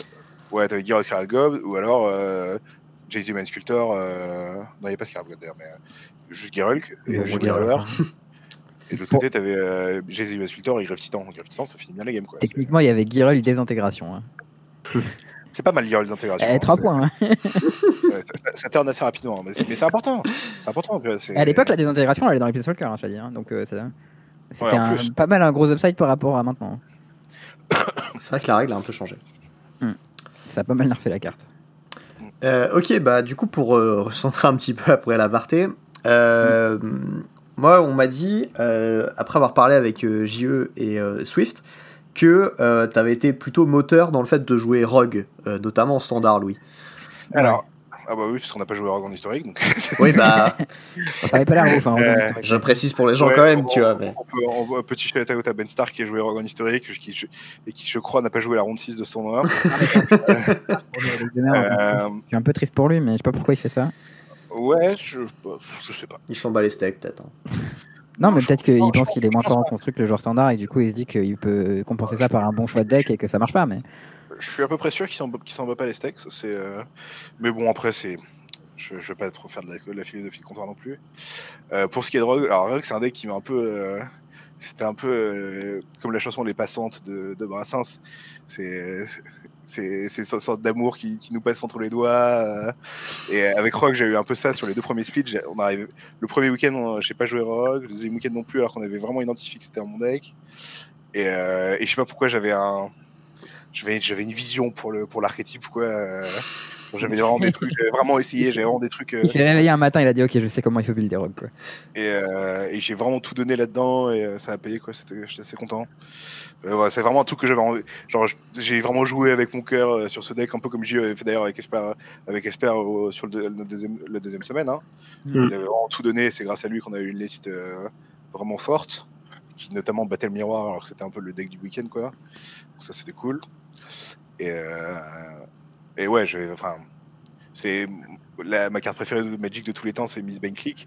Parce que c'est, c'est- parce que voilà, j'aime bien les trucs en éphémère, un peu tricky et rogue, c'est un peu ça quoi. Ah, ça ressemble Ça pas trop à, à Bed Boost pourtant, euh, Miss Van Click. mais- Miss Bind Click, c'est la bête qui est euh, 4-4 vol pour 4, qui appuie de ferry et qui tape les, les terrains, c'est Les ça terrains, C'est c'est ça. C'est la version- c'est l'ancienne version d'Elder Deepin. Ouais, le meilleur Elder Deepin. Moi j'ai pas joué Miss Van Et Click. c'est c'est-. Je me réfère à ce que je connais, tu vois. Euh, et c'est, enfin, c'est vraiment, c'est vraiment, agro control, c'est vraiment le, le- ce que j'aime le plus faire à Magic, quoi. hein, que ce soit les, les decks d'éleveurs, euh, les, les ferries et la rogue. Donc, j'ai- enfin, voilà, c'est, je pense qu'il y avait vraiment, une- il s'avère que on a eu un peu de bol parce que ça, voilà, ça me parlait, quoi. Et je, je pensais que c'était, enfin, j'avais une affinité naturelle avec ça. Quoi, Mais du coup, tu t'attendais à un fil spécifique qui te faisait croire que Rock c'était bien ou juste t'avais une intuition que le deck était fort et avait pas trouvé euh, sa chaîne oui, oui, oui, je crois, il y a quand même. euh, Alors j'ai dit A ou B et t'as répondu oui, du coup ça répond pas à la question. Euh, je m'attendais à un, spéci- à un fil spécifique. Enfin, on s'attendait à un fil spécifique qui ressemblait beaucoup en fait au fil qu'on avait là. Donc là, j'ai- là le, le breakdown pour le tournoi en standard, c'était 23% de, de grul, 17% de 17,5 de food, Food. 17 de rogue, 10,11 d'aventure, 10 de Dimir, 10 de, de Doom Fortal et 10 de, de Ranked. Et nous, on, s'attendait à, à un peu moins de. En gros, à, à 17% de, de, de tous les decks les plus joués euh, donc Grul, Food, Aventure et Rogue. Donc, Ouais. ouais, genre 60% de deck vert quoi. Euh, Euh, non, ouais, en 50, mais. euh, Ouais. Et en fait, Rogue, ça bat Aventure, ça bat Dimir, ça bat Food, ça on le savait, on était sûr, ça bat, ça bat et le problème c'était Grul. C'était Grul, ouais. Parce que Grul il a un milliard de bêtes escape et de trucs comme ça qui peut rentrer. Voilà, Des c'est bêtes ça. Et plein de trucs que aussi. si résout, t'as perdu quoi. Mm, Genre, bah, avec justement, et tout, genre c'est un peu dur à battre quoi. Alors Vivien, oui, ça c'est sûr. Vivien, c'est euh, extrêmement méchant, quelle que soit le- la liste de rock que tu joues. 3-3 rich au shit. À tous les tours surtout. Et, euh, Mais on avait justement ce qu'on avait trouvé, c'est que bah, c'est que les listes de rogue c'était plutôt mal buildées en fait. Que Merfolk Queen Robber c'était vraiment la, la pire carte de tous les temps. C'est vraiment mauvais, Ouais. ouais. C'est presque aussi mauvais que Plaine. Et, Petit scud comme ça. allez, hop. Euh, et du coup, en fait, euh, en, ré- en réalisant un peu le jeu et en, en trouvant des solutions un peu créatives aux cartes escape, parce que évidemment, Cling to 2 ça marche pas contre les cartes escape. Il n'y a pas de monde dans lequel, euh, dans Hmm. lequel un- tu peux te permettre de, de taper 4, quatre terrains pour exiler une carte du cimetière de son adversaire contre rouge vert Embercleave. Quoi, c'est pas. euh, Juste, je- juste, euh, faut arrêter, faut arrêter les. Ça marche si t'as déjà gagné, quoi. En dehors de ça, pas trop. Ouais, c'est ça. Si, si, si, ton- si, t'as- si, si t'avais un match-up euh, 90% et que son seul moyen de gagner c'était d'escape une carte, bon, à la limite, on pourrait y réfléchir, mais non, sinon, évidemment, ça marche pas, quoi. Et du coup, on avait trouvé Zaredsan, Gadwick, euh, le match domination. Tout ça, c'était un, un package qui était. euh, et, euh, et, euh, et aussi, d'ailleurs, euh, Brazen Borrower. Ouais. Tout ça, c'est des cartes qui marchaient bien parce que Phoenix, quand tu le boostes, quand tu le euh, pff, c'est Ouais, bien c'est quand même. lent, hein. euh, Phoenix, Phoenix à la main, c'est un peu claqué au sol quand même. hein. Euh, En fait, m- moi, ce que je trouvais étrange euh, sur le choix de Zaritsan, spécifiquement contre Grul, c'est que les bêtes de Grul, elles attaquent bien, mais elles bloquent pas bien. Et du coup, si tu les piques des trucs, si, pas pour autant que tu pourras bien bloquer avec, tu vois. ah, si, tu si, peux Love Truck. piquer Greten, aussi. Ah, mais genre, euh, ok, Love Truck Beast, ça bloque bien. Greten, Crusher, c'est pas mal, mais ça match pas super Humbercleave. Ouais, Bonne Crusher, ok, mais genre. Ambercliff, c'est pas trop un problème pour eux. Hein. Vu que, surtout quand tu joues. euh, tu fait- la bête qui l'équipe, c'est ça? Ouais, c'est ça. En fait, quand t'as Tu as nous, on avait boost. 4 Face Act, 4 Borrower et euh, 4 Run in the Lock, ah, Les 4 borrowers, c'est spécifiquement, ça doit défoncer Humbercleave. Ouais. euh, ça marche ça. Genre, juste. euh, bah, la plupart de mes adversaires, euh, que en ladder, ils font tout le monde d'essayer les Ambercliff. Quoi. C'était, Mm. ça, marche, ça marche pas très bien contre eux. Quoi. Alors que c'est sûr, quand tu. Alors, évidemment, ça coûte de, de, de pas jouer l'Urus, mais ça. Bon, bah, l'Urus, bah, voilà, c'est quand même une carte à 6, quoi. Donc, euh, si, quitte à avoir une carte à 6, autant la jouer directement dans ton jeu. plus. Et ça donne aussi, enfin, ça donnait des, plein d'angles d'attaque différents. Ça faisait que tu pouvais, euh, tu pouvais plus- ne plus jouer de Merfolk que de Rubber. Donc ça, c'est des trucs que les Tchèques avaient trouvé, mais ils jouaient pas Ruin Crab. Et alors le problème, c'est que si tu joues pas Ruin Crab contre Foot, c'est beaucoup beaucoup plus dur, quoi. Tes Alors, enablers sont mauvais, quoi. Bah déjà, Ah. tes enablers, c'est genre ouais, contrer un, un drop à 6 avec Go in the Lock sans euh, Ruin Crab, faut se lever de bonheur. Mm. Et, Et, puis, euh, ça puis- arrivera jamais. ouais, alors que non, alors qu'avec Ruin Crab, enfin, T3, tu le comptes. Ouais, Avec un petit fetch, surtout. Même si t'as même si as un, un henge qui passe entre les en- entre les mailles du filet, euh, tu peux battre un Great Henge avec Ruin Crab. En fait, tu peux meuler tout son deck. Une game sur Ouais. deux que tu peux gagner contre Monover, tu vas le meuler quoi. Foot, ça se gagne au deck, ouais, c'est un peu ce que j'ai l'impression. Ouais. ouais. Parce que vu qu'ils ont pas Ox, ils ont pas, euh, ils ont que des vieux chez Inoue et Baraknir. Euh, parce que bon, qui sont quand même. bah, surtout, surtout si tu joues Ils moins. sont quand de- même un peu chiants, mais ils sont pas non plus. euh, voilà. Oui, bah, c'est une, carte magique quoi. C'est une 4-5. Mais à Escape, à, à Escape, c'est Surtout, 4 c'est une, carte- une carte magique gratos, c'est surtout ça qui est bien. Ah, Écoute, Ouais, ça. mais bon, Il a pas besoin de la piocher, quoi. Ouais, c'est ça. C'est le truc, c'est que c'est- un peu le même problème qu'avec l'Urus. En fait, c'est oui, c'est une carte magique gratos, mais c'est une 4-5 pour 5. Bon, euh, ça, tu joues en deck, tu joues en deck avec 4 tidings, tu vas y arriver. Quoi. C'est, euh, Ouais, tu, tu peux gagner des games où juste ton adversaire fait escape d'Arachnir à tous les tours et à chaque tour tu réponds avec un removal et certes tu perds des cartes dans l'opération mais pendant ce temps-là lui il meurt. hein. Euh, Ouais. Il y a une petite synergie aussi que j'ai vue dans votre deck, euh, en regardant la liste de plus près et qui, est, qui m'avait pas sauté aux yeux. C'était euh, le fait que tu pouvais faire euh, genre bounce de Borrower into Joue Borrower, into Zaretsan sur Borrower, et je peux rebouncer des trucs avec. Et ça, Ah je ouais, trouvais ça c'est- vraiment sweet. C'est une séquence de play qui marche très très bien, ça. Euh, Petite combo à deux cartes comme ça qui te fait 4 tours de suite et qui Ah, mais déboîte, du quoi. coup, du coup, tu peux ninjutsu ton Zaret avant les blocs pour bouncer le bloqueur volant. non, Aussi. tu peux pas. Non, bah non, il Non. faut qu'il soit pas bloqué. Mais il est pas bloqué avant les blocs. Non, Mais non, mais, mais- pas bloqué ça veut dire que pas découvert le bloqueur. Non, non, non, mais c'était une question. Genre, Non, euh, tu peux pas, tu peux pas. Ça, ça, Avec- ça marche, malheureusement. Avec ninjutsu, tu pouvais ou pas? Bah, non. non plus. D'accord, ok. Non, mais parce que moi, j'ai jamais joué de bête ninjutsu en construit. euh, donc, euh, je sais pas comment ça fonctionne. Et j'ai jamais joué Rogue non plus. euh, pour une... Enfin, j'ai jamais joué Zaretsan spécifiquement pour une raison inconnue, mais du coup, je savais pas comment ça marchait. C'est un, ah bah, c'est un plaisir dont, dont, dont il ne faut pas se passer, euh, Zaredsan. oui, bah, je... je suis pas contre essayer à si, l'occasion. tu- si- si tu le connais bien, tu peux l'appeler Zared Kun aussi. Zaretsan paille plutôt. Mais j'étais un des premiers à dire que Zaretsan dans Rock c'était bien. J'étais juste un peu trop, trop en avance sur mon temps, c'est tout. Bah, le, le- le- le premier qui a trouvé vraiment euh, la, la, la- la Ah, bonne configuration, je pense, c'est euh, Carlos Romao. Au, au deuxième MPL Split, qui jouait euh, et Zaredsan et les crabes en fait. Parce Hmm. que si tu. Parce que euh, franchement, crabe, c'est euh, c'est vraiment. c'est- beaucoup plus facile de jouer avec crabe. quoi. Vie. Ouais. Ouais, je, je trouvais que le- les... j'ai affronté pas mal de decks rogue des Américains au deuxième week-end qui jouaient donc pas les crabes et leur deck il était juste pas fonctionnel parfois en fait. Ils avaient pas beaucoup d'enablers. Si tu faisais des removals dessus, bah parfois ils te mêlaient pas de cartes et tu pouvais résoudre tes cartes. C'est quand même un peu gênant quand tu joues des contre sorts. Mhm. Et avec les crabes, bah ça te fait quatre menaces supplémentaires et mine de rien ça, ça taxe beaucoup plus les removals et même si tu removes un crabe, souvent il a déjà réussi à meuler des trucs. hein. Oui, et puis sinon, il peut juste te meuler même tes 80 cartes hein, avec euh, les crabes. Ça arrive, ouais. ouais, ouais. Il pionce trop. euh, Bah, j'ai pris, euh, j'ai pris une sortie où mon oppo a fait t'es un crabe, t'es deux crabes crabes. Bah, je Ah, suis quel mort. Dead. Tu sais, tu peux avoir 80 cartes dans ton deck, il fait fetch, tu fais ok. On va passer la 2. J'ai fait un match contre, euh, co- contre Monover. À la une, j'ai fait tri- une sortie triple crabe. Et j'ai joué trois autres sorts dans la partie, je crois. dont, euh, dont un Seagate Restauration. Lol. Et j'ai et j'ai gagné euh, sur la draw. Ah bah tiens, d'ailleurs, Ah, je tu- dirais- je je pas confortablement parce que c'était à la carte près, mais euh, c'est Pour parfait que tu l'histoire, parles, euh, tu parles de cette carte. Tu m'amènes à la question suivante. Pourquoi Seagate Restoration au-dessus de Agadim euh, Awakening Awakening. Ouais, intéressant. Quand même. alors Agadim's Awakening c'est beaucoup mieux dans les versions euh, Lurus. Ouais. Euh, Parce que tu réanimes le russe. Ouais, plus, que des, plus de bêtes. des qui sont quand même la bonne partie de Brazenbauer, c'est quand même surtout la- c'est surtout Petit Theft quand même. Mm.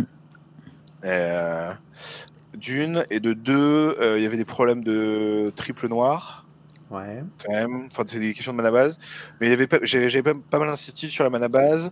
Et euh, mais j'avais aussi été pas mal impressionné par Seagate Restauration, notamment contre Monover, où euh, s'il arrive à commencer à faire, en gros, parfois il part un peu en couille avec euh, Gretenge, et euh, Ouais. tu vas pas pouvoir euh, stabiliser. Il va falloir, il va falloir faire, enfin, lui balancer through, cartes à la gueule jusqu'à ce qu'il ait plus de cartes dans sa bibliothèque. Et ça aide un peu à ça. Et vu qu'ils ont pas beaucoup de, et, vu que tu, vu que tu peux plus ramener l'Urus en fait, tu peux plus ramener deux crabes avec restauration Hmm. potentiellement. Et souvent c'est Avec Awakening. le- euh, ouais, avec Awakening pardon. Alors qu'avec restauration, tu peux, tu peux parfois, tu peux arriver à avoir assez de cartes pour lui balancer à la gueule quoi. Et t- ça te fait vraiment piocher des cartes Late game euh, ouais, genre ça, tu veux pas une, ou deux cartes. euh.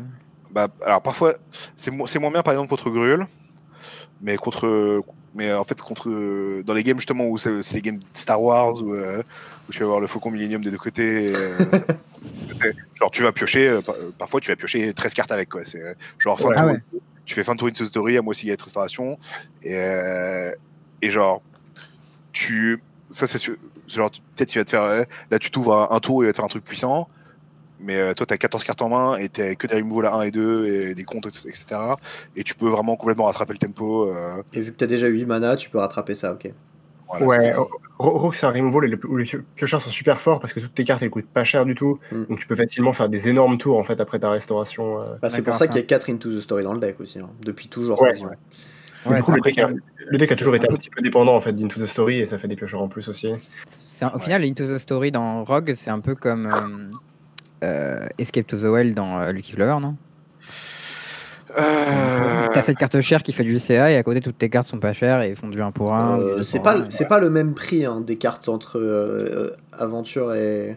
Bah, Aventure, toutes tes cartes, elles avaient un mode pas cher. Ouais, mais. Ouais, mais bon, euh, euh, Earth's Desire, c'est pas aussi puissant que 3-2 Death Touch Flash, quoi. Ouais, ok. Earth Desire, c'est quoi? C'est l'humain de l'Australiste. D'accord, ok. C'est une petite dame.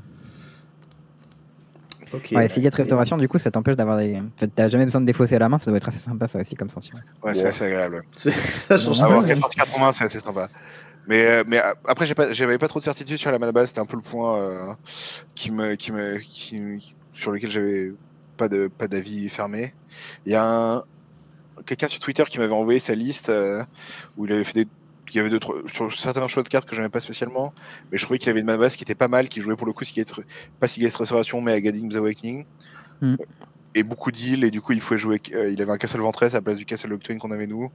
Ah, Tout ça, c'est des, c'est des petits après, détails. genre, les, les, les, les trucs, mais, euh, mais je trouve que sa mana base elle était intéressante du coup. C'était pas. euh, fallait voir un peu. euh, alors que je, je me rappelle de son nom. Si vous avez un truc à dire entre temps. Comme ça, ça- Bon, et sinon, JE, du coup, toi, ton choix de deck, euh, on en avait, enfin, j'en avais un peu parlé pendant le cast et Charles aussi, je crois. C'était euh, essentiellement parce que t'avais euh, l'XP sur, euh, sur ce deck-là et du coup, tu t'es fait confiance parce que t'as pas trop testé, t'as fait un peu, un peu le feignant. Ouais, j'ai moins testé que lui sur ce tournoi, mais surtout, enfin, surtout en historique que j'ai pas trop testé en standard, j'en ai fait quand même pas mal sur les derniers jours. Bah, il y avait tes splits Euh, déjà que tu devais tester avant, donc. euh. Ouais, ouais, enfin, j'avais déjà euh, du, du bagage dans le format, mais hum, en fait, ma vision du format, c'était qu'il y allait avoir 4-5 decks également représentés, comme a dit Louis. Ouais. Euh, Ce qui était à peu près le cas, hein. quasiment. Ouais, il y avait plus de grules que prévu, ce qui était bien pour Esper du coup, mais, mais je pensais qu'il y avait 3-4 chouettes decks raisonnables en fait, et aucun qui était vraiment au-dessus des autres, et qu'il fallait surtout choisir par familiarité. C'est pour ça que j'ai joué Esper.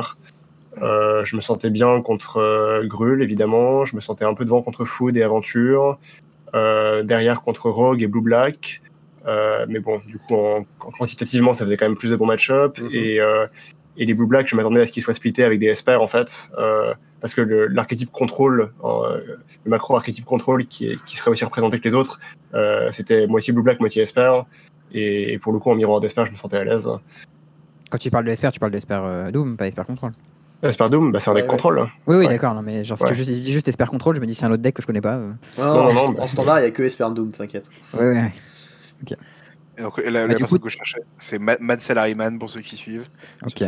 Bah, big up à lui. Du coup, au final, c'est un peu un coup de bol, le- ce choix de deck qui est aussi bien payé par rapport au film. Bah, je sais pas si c'est un coup de bol, c'est cool qu'il y ait eu plus de grules que prévu, mais enfin, dans le metagame que j'attendais, il aurait été bien aussi ce choix. Euh, Bon, il aurait été moins bien que ce qu'il n'était, quoi. puis j'ai affronté pas mal de matchs défavorables aussi, hein. j'ai affronté aucun grul sur le tournoi, donc je sais pas si on peut dire que c'est Ah oui, d'accord. Ton deck était mieux que ce que tu pensais pour le méta, mais t'as pas eu les bonnes parties du méta. Ouais, c'est ça. Après, on, sa- on- on savait aussi que Esper c'était un, c'était un bon deck. C'était un- dans les. On avait, on, on avait fait une matrice de. Enfin, une sorte de, de flowchart sur euh, s'il se passe ça, qu'est-ce qu'il faut jouer, euh, s'il se passe ça dans tel match-up, qu'est-ce qu'il faut jouer, etc. Et, euh, Esper, c'était un, un deck. euh, c'était l'autre deck à jouer en fait. C'était. euh, on savait que c'était pas. Franchement, si JE il avait voulu jouer Dimir Control, j'aurais j'aurais beaucoup plus insisté pour pas qu'il joue ça. Alors que je savais qu'Esper c'était un bon deck quoi. C'était. Tu leur as dit, rappelle-toi la fois où je t'ai dit jouer monorel. Le pire argument, tu sais.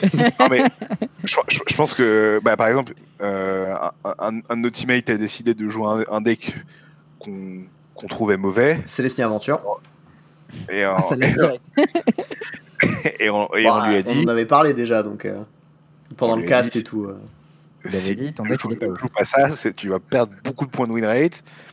Et voilà, quoi, c'était pas. euh, c'est la discussion est pas la même selon si tu penses que tu joues euh, un truc qui est 97% optimal et euh, avec lequel tu es plus à l'aise versus un truc qui est 40% optimal Ouais. avec lequel tu es plus à l'aise quoi. Ouais, bah d'après ce qu'il disait sur Twitter, son choix standard était pas forcément mauvais, mais par contre le choix d'historique l'était. Donc euh, vous l'avez Ah, pas aidé en possible. historique C'est possible. Alors, en historique, il a joué Aura. Euh... euh, écoute, on a, on a testé ensemble. hein. Il, a, il a fait beaucoup de parties, notamment contre moi, avec, avec, avec plein de decks différents. Qui, quand quand je- moi je jouais 4 couleurs, et il savait, tu vois, il était au courant de tout. Il a décidé de choisir Aura pour, par affinité, quoi. Mais Au moins, il savait. Ouais. Euh, disons qu'on lui a pas caché ce qu'on jouait. Quoi. Rétention d'informations de ce. C'est- Ah lui, c'est- toi. Ah non, les mecs, nous on joue tous euh, mono vergue Stompy. C'est un putain de deck, mec. Je- Et puis franchement, enfin, euh, t'as peut-être jamais testé avec, avec moi, je crois, mais euh, on construit. Mais, mais Charles, tu sais que j'ai, j'aime, bien vraiment qu'on, quand les gens jouent tous le même deck. que J'aime bien, Ouais. euh, tu vois, qu'on est, qu'on soit tous sur la, la même cohésion. Ouais. Non, et, euh, et j'aime bien qu'en quand c'est mes, et j'aime bien aussi quand c'est mes idées à moi. Il faut pas, il faut, Eh ouais. il faut le dire. hein. Même si c'est un truc que je n'aime pas spécialement pas. J'aimerais bien que ce soit pas le cas, mais Disons que t'es quelqu'un qui t'impose un peu facilement et quand t'es sûr d'un truc, t'es vraiment sûr d'un truc. ouais, voilà, je, je, je, je ne fais Une pas. force de conviction. Ah, mais- et d'ailleurs, genre, une, une des rares fois où, où je l'ai pas fait, c'était pour euh, le deuxième PT, le, le deuxième Players Tour, où j'ai joué Bant un peu tout seul dans mon coin. Ouais. Et euh, je m'en suis pas mal voulu de pas avoir. euh, genre, par exemple, euh, toi, je sais que JE, je, je t'aurais jamais convaincu parce que tu avais beaucoup d'affinités avec, euh, avec tes murs, ça des six mois que tu jouais ça. Ouais. Un, peu, un, peu, un peu comme Esper là. Et Mm. par exemple, Antoine et euh, il y avait d'autres joueurs dans notre groupe. Où je pense que vraiment, si j'aurais dit dans les gars, faites-moi confiance, faut jouer ça, euh, ils m'auraient suivi, ils auraient fait des meilleurs résultats. Quoi. Et on aurait joué 4 de fontaine dans nos decks, je pense que quelqu'un l'aurait remarqué aussi. Oui, pour, Pour, euh, anecdote. Pour les situer les gens, euh, Antoine, celui qui a gagné le GP Lyon, c'est ça? Ouais, Antoine Lagarde. ouais. Yes. Euh, Il y avait, Ouais. euh, je sais plus qui avait avec nous euh, pour ce, pour ce tournoi, mais euh, je crois qu'il y avait Pierre Dagen. euh, Pierre Dagen, il jouait en même temps. Ça, c'était son, c'était sa prérogative, mais euh, voilà. On était, euh, Ok. enfin, quand même, Donc ça, c'était pour. À ce moment-là où vous étiez pas sûr de ce que vous avez joué, vous avez quand même tous les deux fait top 8. Donc bon. voilà. Et là, on- et là, et là, ce week-end, et là, ce week-end, on a encore fait des, je, je pense, des très bons résultats. où, Comme quoi, si vous jouiez le même deck et vous mettiez tous les deux toute votre force dans le même deck, peut-être que ça sera encore plus puissant. C'est à difficile à dire, hein. ça dépend des formats aussi. hein. Il, y a, il y a des formats où plusieurs decks sont de force à peu près équivalentes et où du coup le petit coup de pouce qui va te permettre de faire un bon résultat c'est ton affinité. Il y a des formats où il y a un deck à jouer, genre euh, le Pro Tour Oko, bon, avec des sous-variantes, mais sur ce Pro Tour-là, il fallait juste jouer Oko, et du coup, bah, on a bossé sur la même liste et elle était très bien, quoi. C'est marrant d'ailleurs. Bah non, parce que justement, je souviens, pour ce photo, moi je bossais beaucoup sur Bant et toi sur Sultai. Ouais, Et, on a- et ça s'est fini d'ailleurs un peu genre. on a- Il y avait un peu de groupes dans la maison, ça s'est fini par une sorte de clash, de clash d'équipement. On était tous à regarder la, la série qu'on jouait. et, euh, ouais, c'est pas mal, c'est pas mal ce genre de moment, je trouve. euh, C'est un Ouais, peu c'est- euh, C'est un peu théâtral, et, euh, ouais. Vous êtes lancé dans des envolées lyriques de ah ton deck c'est de la merde et le mien c'est le meilleur. Non, non, Ah. euh, on jouait à des games. On- Ah vous jouez. Mais- on a réglé ça sur le champ de bataille comme des, comme des vrais gamers. mais- Mais en vrai, je suis en train d'y repenser et je me dis que c'est peut-être même encore une meilleure chose le fait que, ayant pas les mêmes affinités de deck, vous ayez tendance à trouver des decks différents parce que du coup, chacun de vos decks est meilleur contre l'autre. Parce qu'en fait, plus ta- ton deuxième deck est bon, bah, plus ton premier deck a testé contre un deuxième deck bon en fait. Ouais, mais Ouais. il faut pas non plus que tu orientes trop tes choix en fonction de ça, tu vois. Il y a ça aussi. Ouais, on teste, faut, faut tester contre d'autres decks aussi. On C'est sûr. faire que ça. Mais c'est-à-dire qu'en fait, plus tu es capable de, de faire d'autres decks qui sont, qui sont bons, ça évite d'avoir un deck qui est, qui est très bon, mais au final, il y a un trou parce qu'il y a un match-up qu'on n'a pas bien testé, parce que notre liste de Sultai elle était pas bonne ou whatever, tu vois. Mais de toute façon, tes listes que- de, de decks secondaires, si tu passes pas du temps dessus, elle pourra pas être euh, genre parfaitement à jour pour le PT, et du coup tu testeras contre des versions sous-optimales, et ça tu dois le prendre en compte. Hmm. Ouais, mais ça, c'est toujours, c'est, toujours un peu normal aussi, parce que c'est, euh, en fait, la question du point de vue que tu vas apporter, c'est, disons, sur la liste que tu vas jouer, tu vas apporter ton point de vue, et du coup, tu vas, tu t'attends à un certain metagame, et tu t'attends à ce que ton choix il soit cohérent par rapport à ce metagame-là, en fait. Et du coup, en fait, genre, il faudrait se mettre dans la tête de gens qui attendent un metagame différent, pour qu'en plus tu dises, alors du coup, eux, ils attendent ça, du coup, ils vont jouer ce deck-là, et du coup, ils vont tuner la liste de cette manière-là. Puis aussi, parfois, les gens, ils mettent des cartes parce qu'ils les trouvent jolies, et, euh, enfin, tu vois, c'est dur de, à niveau pro, quand même pas. Hein. Ah, un, un peu, tu serais surpris. Hein. euh, Ah d'accord, euh, là je veux bien des histoires là pour le ouais, coup. je, pense que les gens idéalisent beaucoup, euh, genre, euh, notre 15e carte de side qui parfois est là juste parce qu'à 5 minutes de la fin, euh, on savait pas quoi mettre. euh. C'est pas parce qu'on est pro qu'on sait tout euh, jusqu'au bout, quoi. Je me souviens d'une- d'une Liliana Death Majestic qu'on a ajouté euh, à Richemont à 3 minutes avant la fin de la, la submission. Il y avait déjà des, déjà des gens qui étaient partis se coucher.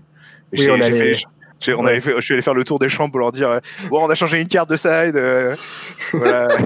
Notamment Étienne Buisson. J'ai il m'a regardé avec un.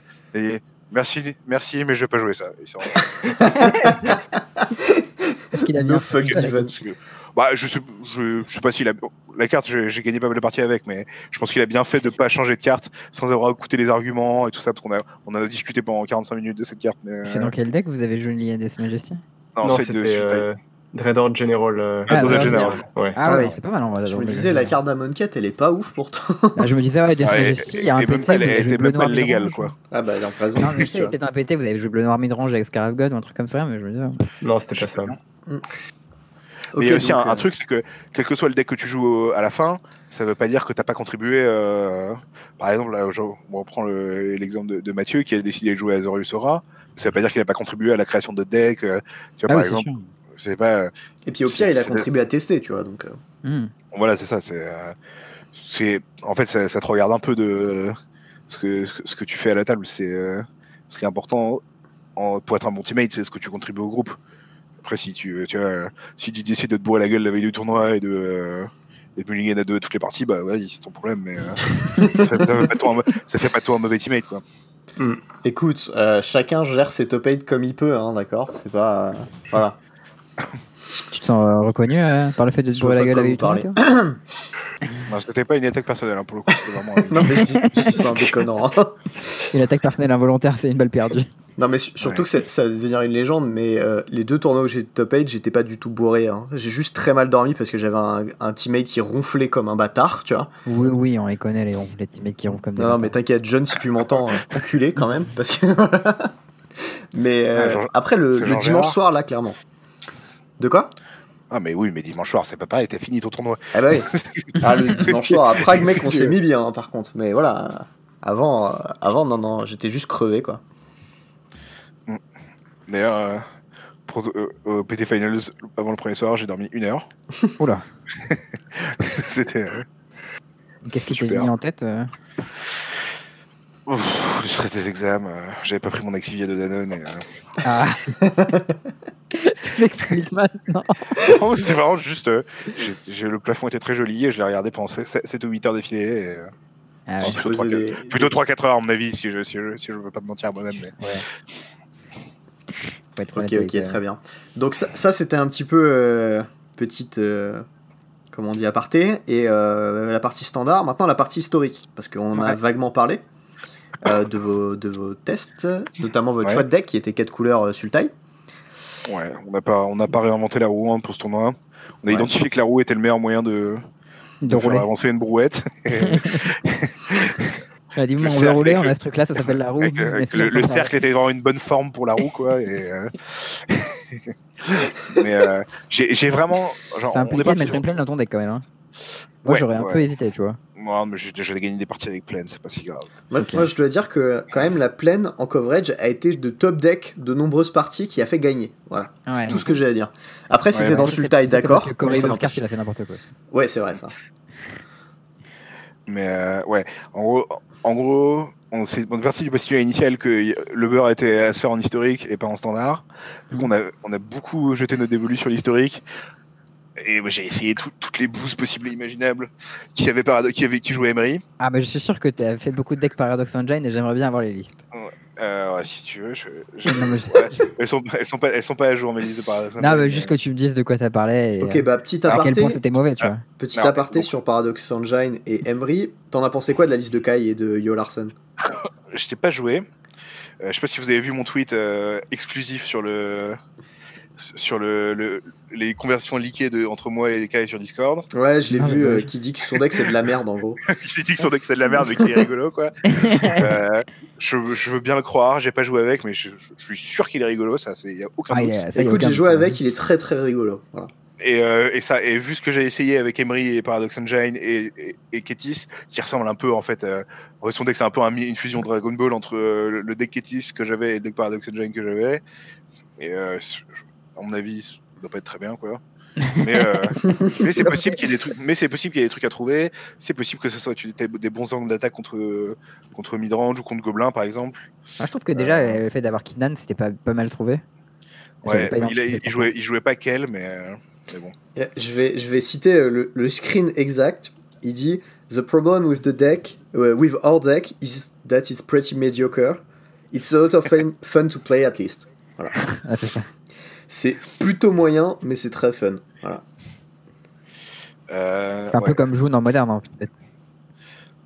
jaune je trouve ça très fun Ouais, c'est pas le très fun quand même. Genre, genre, vraiment, c'est, genre, tu trouves qu'il y a, qu'il y a des, il y a des mécaniques du jeu qui, qui le rendent particulièrement au-dessus de, d'un- de Sultai en historique, par exemple. Tu vois, c'est genre, euh, Non, non, même- c'est avec midrange.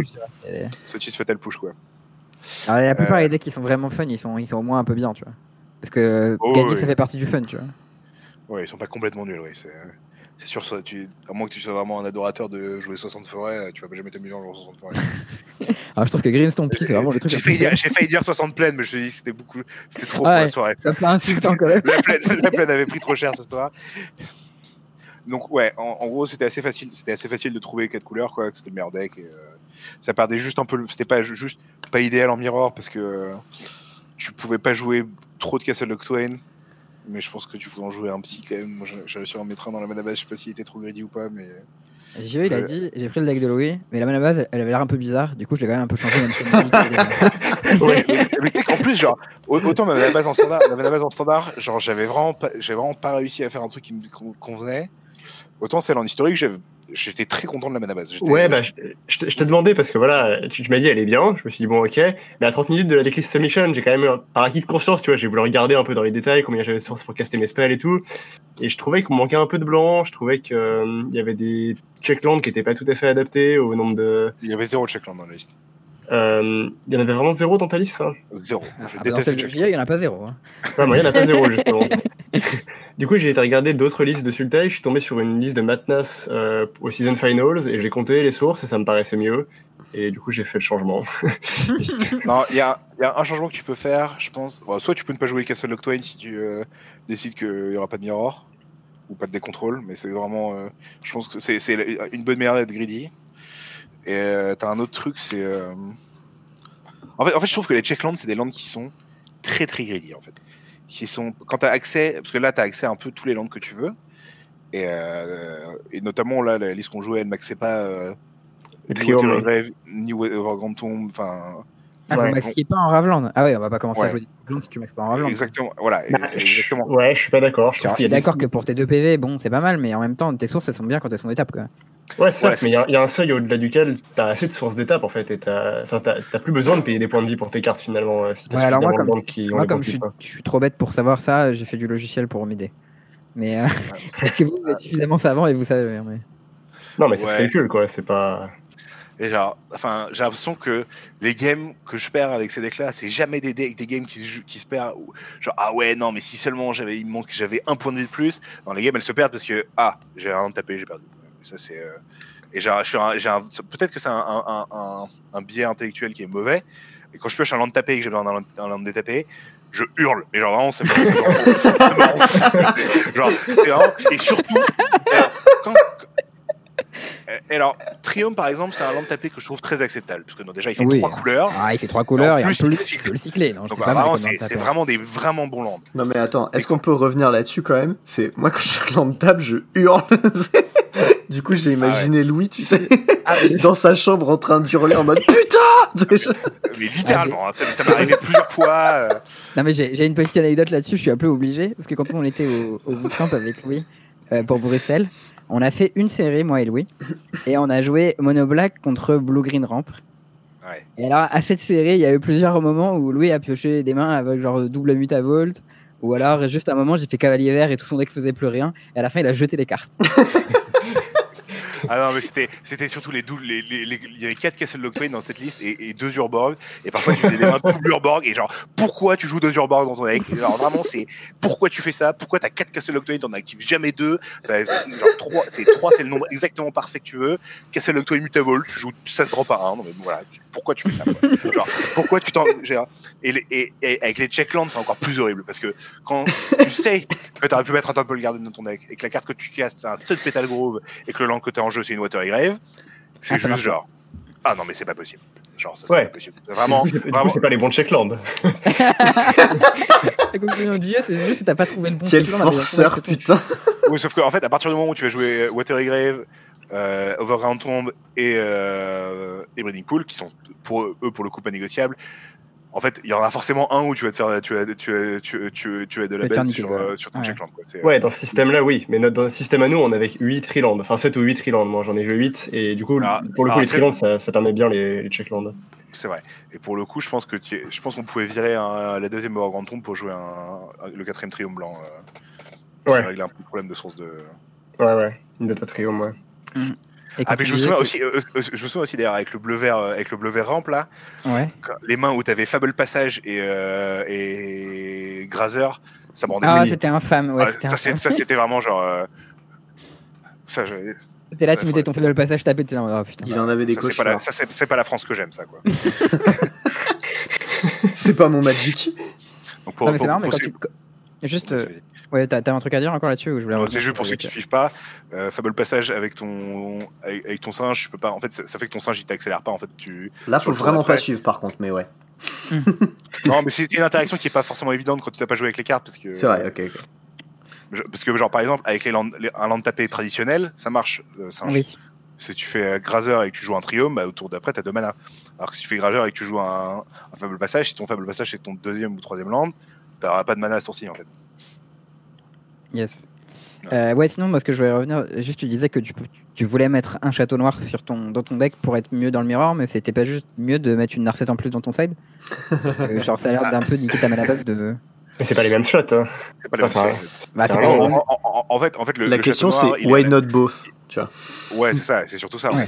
Le château noir, il remplace euh, probablement. Il, ah oui, il remplace, Il une, remplace il, il remplace, il remplace Overground Tomb. Voilà, c'est ça. Je, Et je en me place souviens. probablement un land qui fait un peu mieux du mana que lui, quoi. Voilà, c'est ça. Et en fait, en gros, en, en source de. Quand j'avais regardé la mana base, en fait, le, je, je me suis rendu compte qu'on pouvait cutter une source de verre. Il y avait une source de verre en trop Ouais. euh, par rapport à tes requirements, et du coup, j'ai cuté. Je sais plus. En fait, j'ai fait un Tetris global avec, euh, avec toute la mana, j'ai tout réarrangé. J'ai pris les trucs, j'ai secoué, tout- hop là. J'ai viré tous ces checklands horribles. J'ai gardé le, le Castle Octane qui est quand même un checkland acceptable parce que tu joues, euh, tu joues beaucoup de marais et que euh, piocher des cartes c'est comme un bouton quoi. Ça fait pas juste, c'est pas juste un, un, un bilan qui des cartes, c'est quand même glouton, ça sera la conclusion d'aujourd'hui. Et, euh, et, et en fait, en gros, j'ai cuté une source de, une source de verre pour, pour avoir un, un bilan de verre noir pour avoir ça, quoi. La conclusion, c'était ouais, Recall, c'était une bonne carte. hein, quoi. ok, donc du coup, euh, ça c'était pour un peu les, les choix, les choix du deck. Euh, Est-ce qu'il y a eu de la discorde sur euh, vos choix de deck en fait euh, pour, euh, pour l'historique ou vraiment vous êtes euh, loqué sur, euh, sur ça très vite et très sûr quoi? Je me suis loqué sur la liste de Louis avant de savoir à quoi elle allait ressembler exactement. C'est beau. Ah je- ouais, Et, mais- et- je laisse, quoi. et je laisse Louis répondre. Et t'as fini par pas, pas, pas jouer ma liste d'ailleurs. Mais... J'ai fini par jouer la même liste, euh, par jouer les mêmes spells. Et j'ai Non, modifié sa liste avec des trucs joué- que j'avais pas T'as joué joué la case ulti de Fort. Ah oui, j'ai joué la Casualties of War en side, mais pour le coup, celle-là, elle était vraiment bien. Ouais, Ouais, qui, était, pas mal, ouais. Ah, ça doit bien battre le miroir quand même. J'ai- En, en fait, euh, moi, j'ai une fois, une fois avoir fini de perdre mon temps sur, euh, avec Emery, euh, T'as pas voulu Euh, perdre sur- ton aussi forme. du coup euh, bah, j'ai joué des decks Emery Sai, évidemment. Mm. C'est- Petite réminiscence. temps, ouais. Deux fois en un, comme ça tu gagnes du temps au final. Tu vois. Ouais. Alors, à noter que Emery Paradox Engine, ça marche vraiment très bien. Ça, Oui. Ça tue tout seul. Hein. Je l'ai fait là juste avant le podcast. Euh, j'ai fait euh, 4 kills T4. J'ai fait ok, solide. Euh, et euh, ouais, pour. euh, donc j'ai passé beaucoup de temps là-dessus. On avait Eli qui s'occupait beaucoup des decks sacrifices. Et Lucas Magny aussi. Ah, c'est marrant. Euh, 4 top 8 hein, d'ailleurs. On le ouais, rappelle au où, euh, ouais. pour ceux qui suivent pas. avec, avec, avec nos decks. Eh oui. Pas hyper bien joué en coverage, du coup ça m'a pas trop impressionné pour ça. Peut-être qu'il était fort, mais Ouais. En caméra, après, il a sais, pas- je- il a pas assuré. Il, jou- il jou- il jouait bien en test en tout cas. Il, avait- il jouait en clean.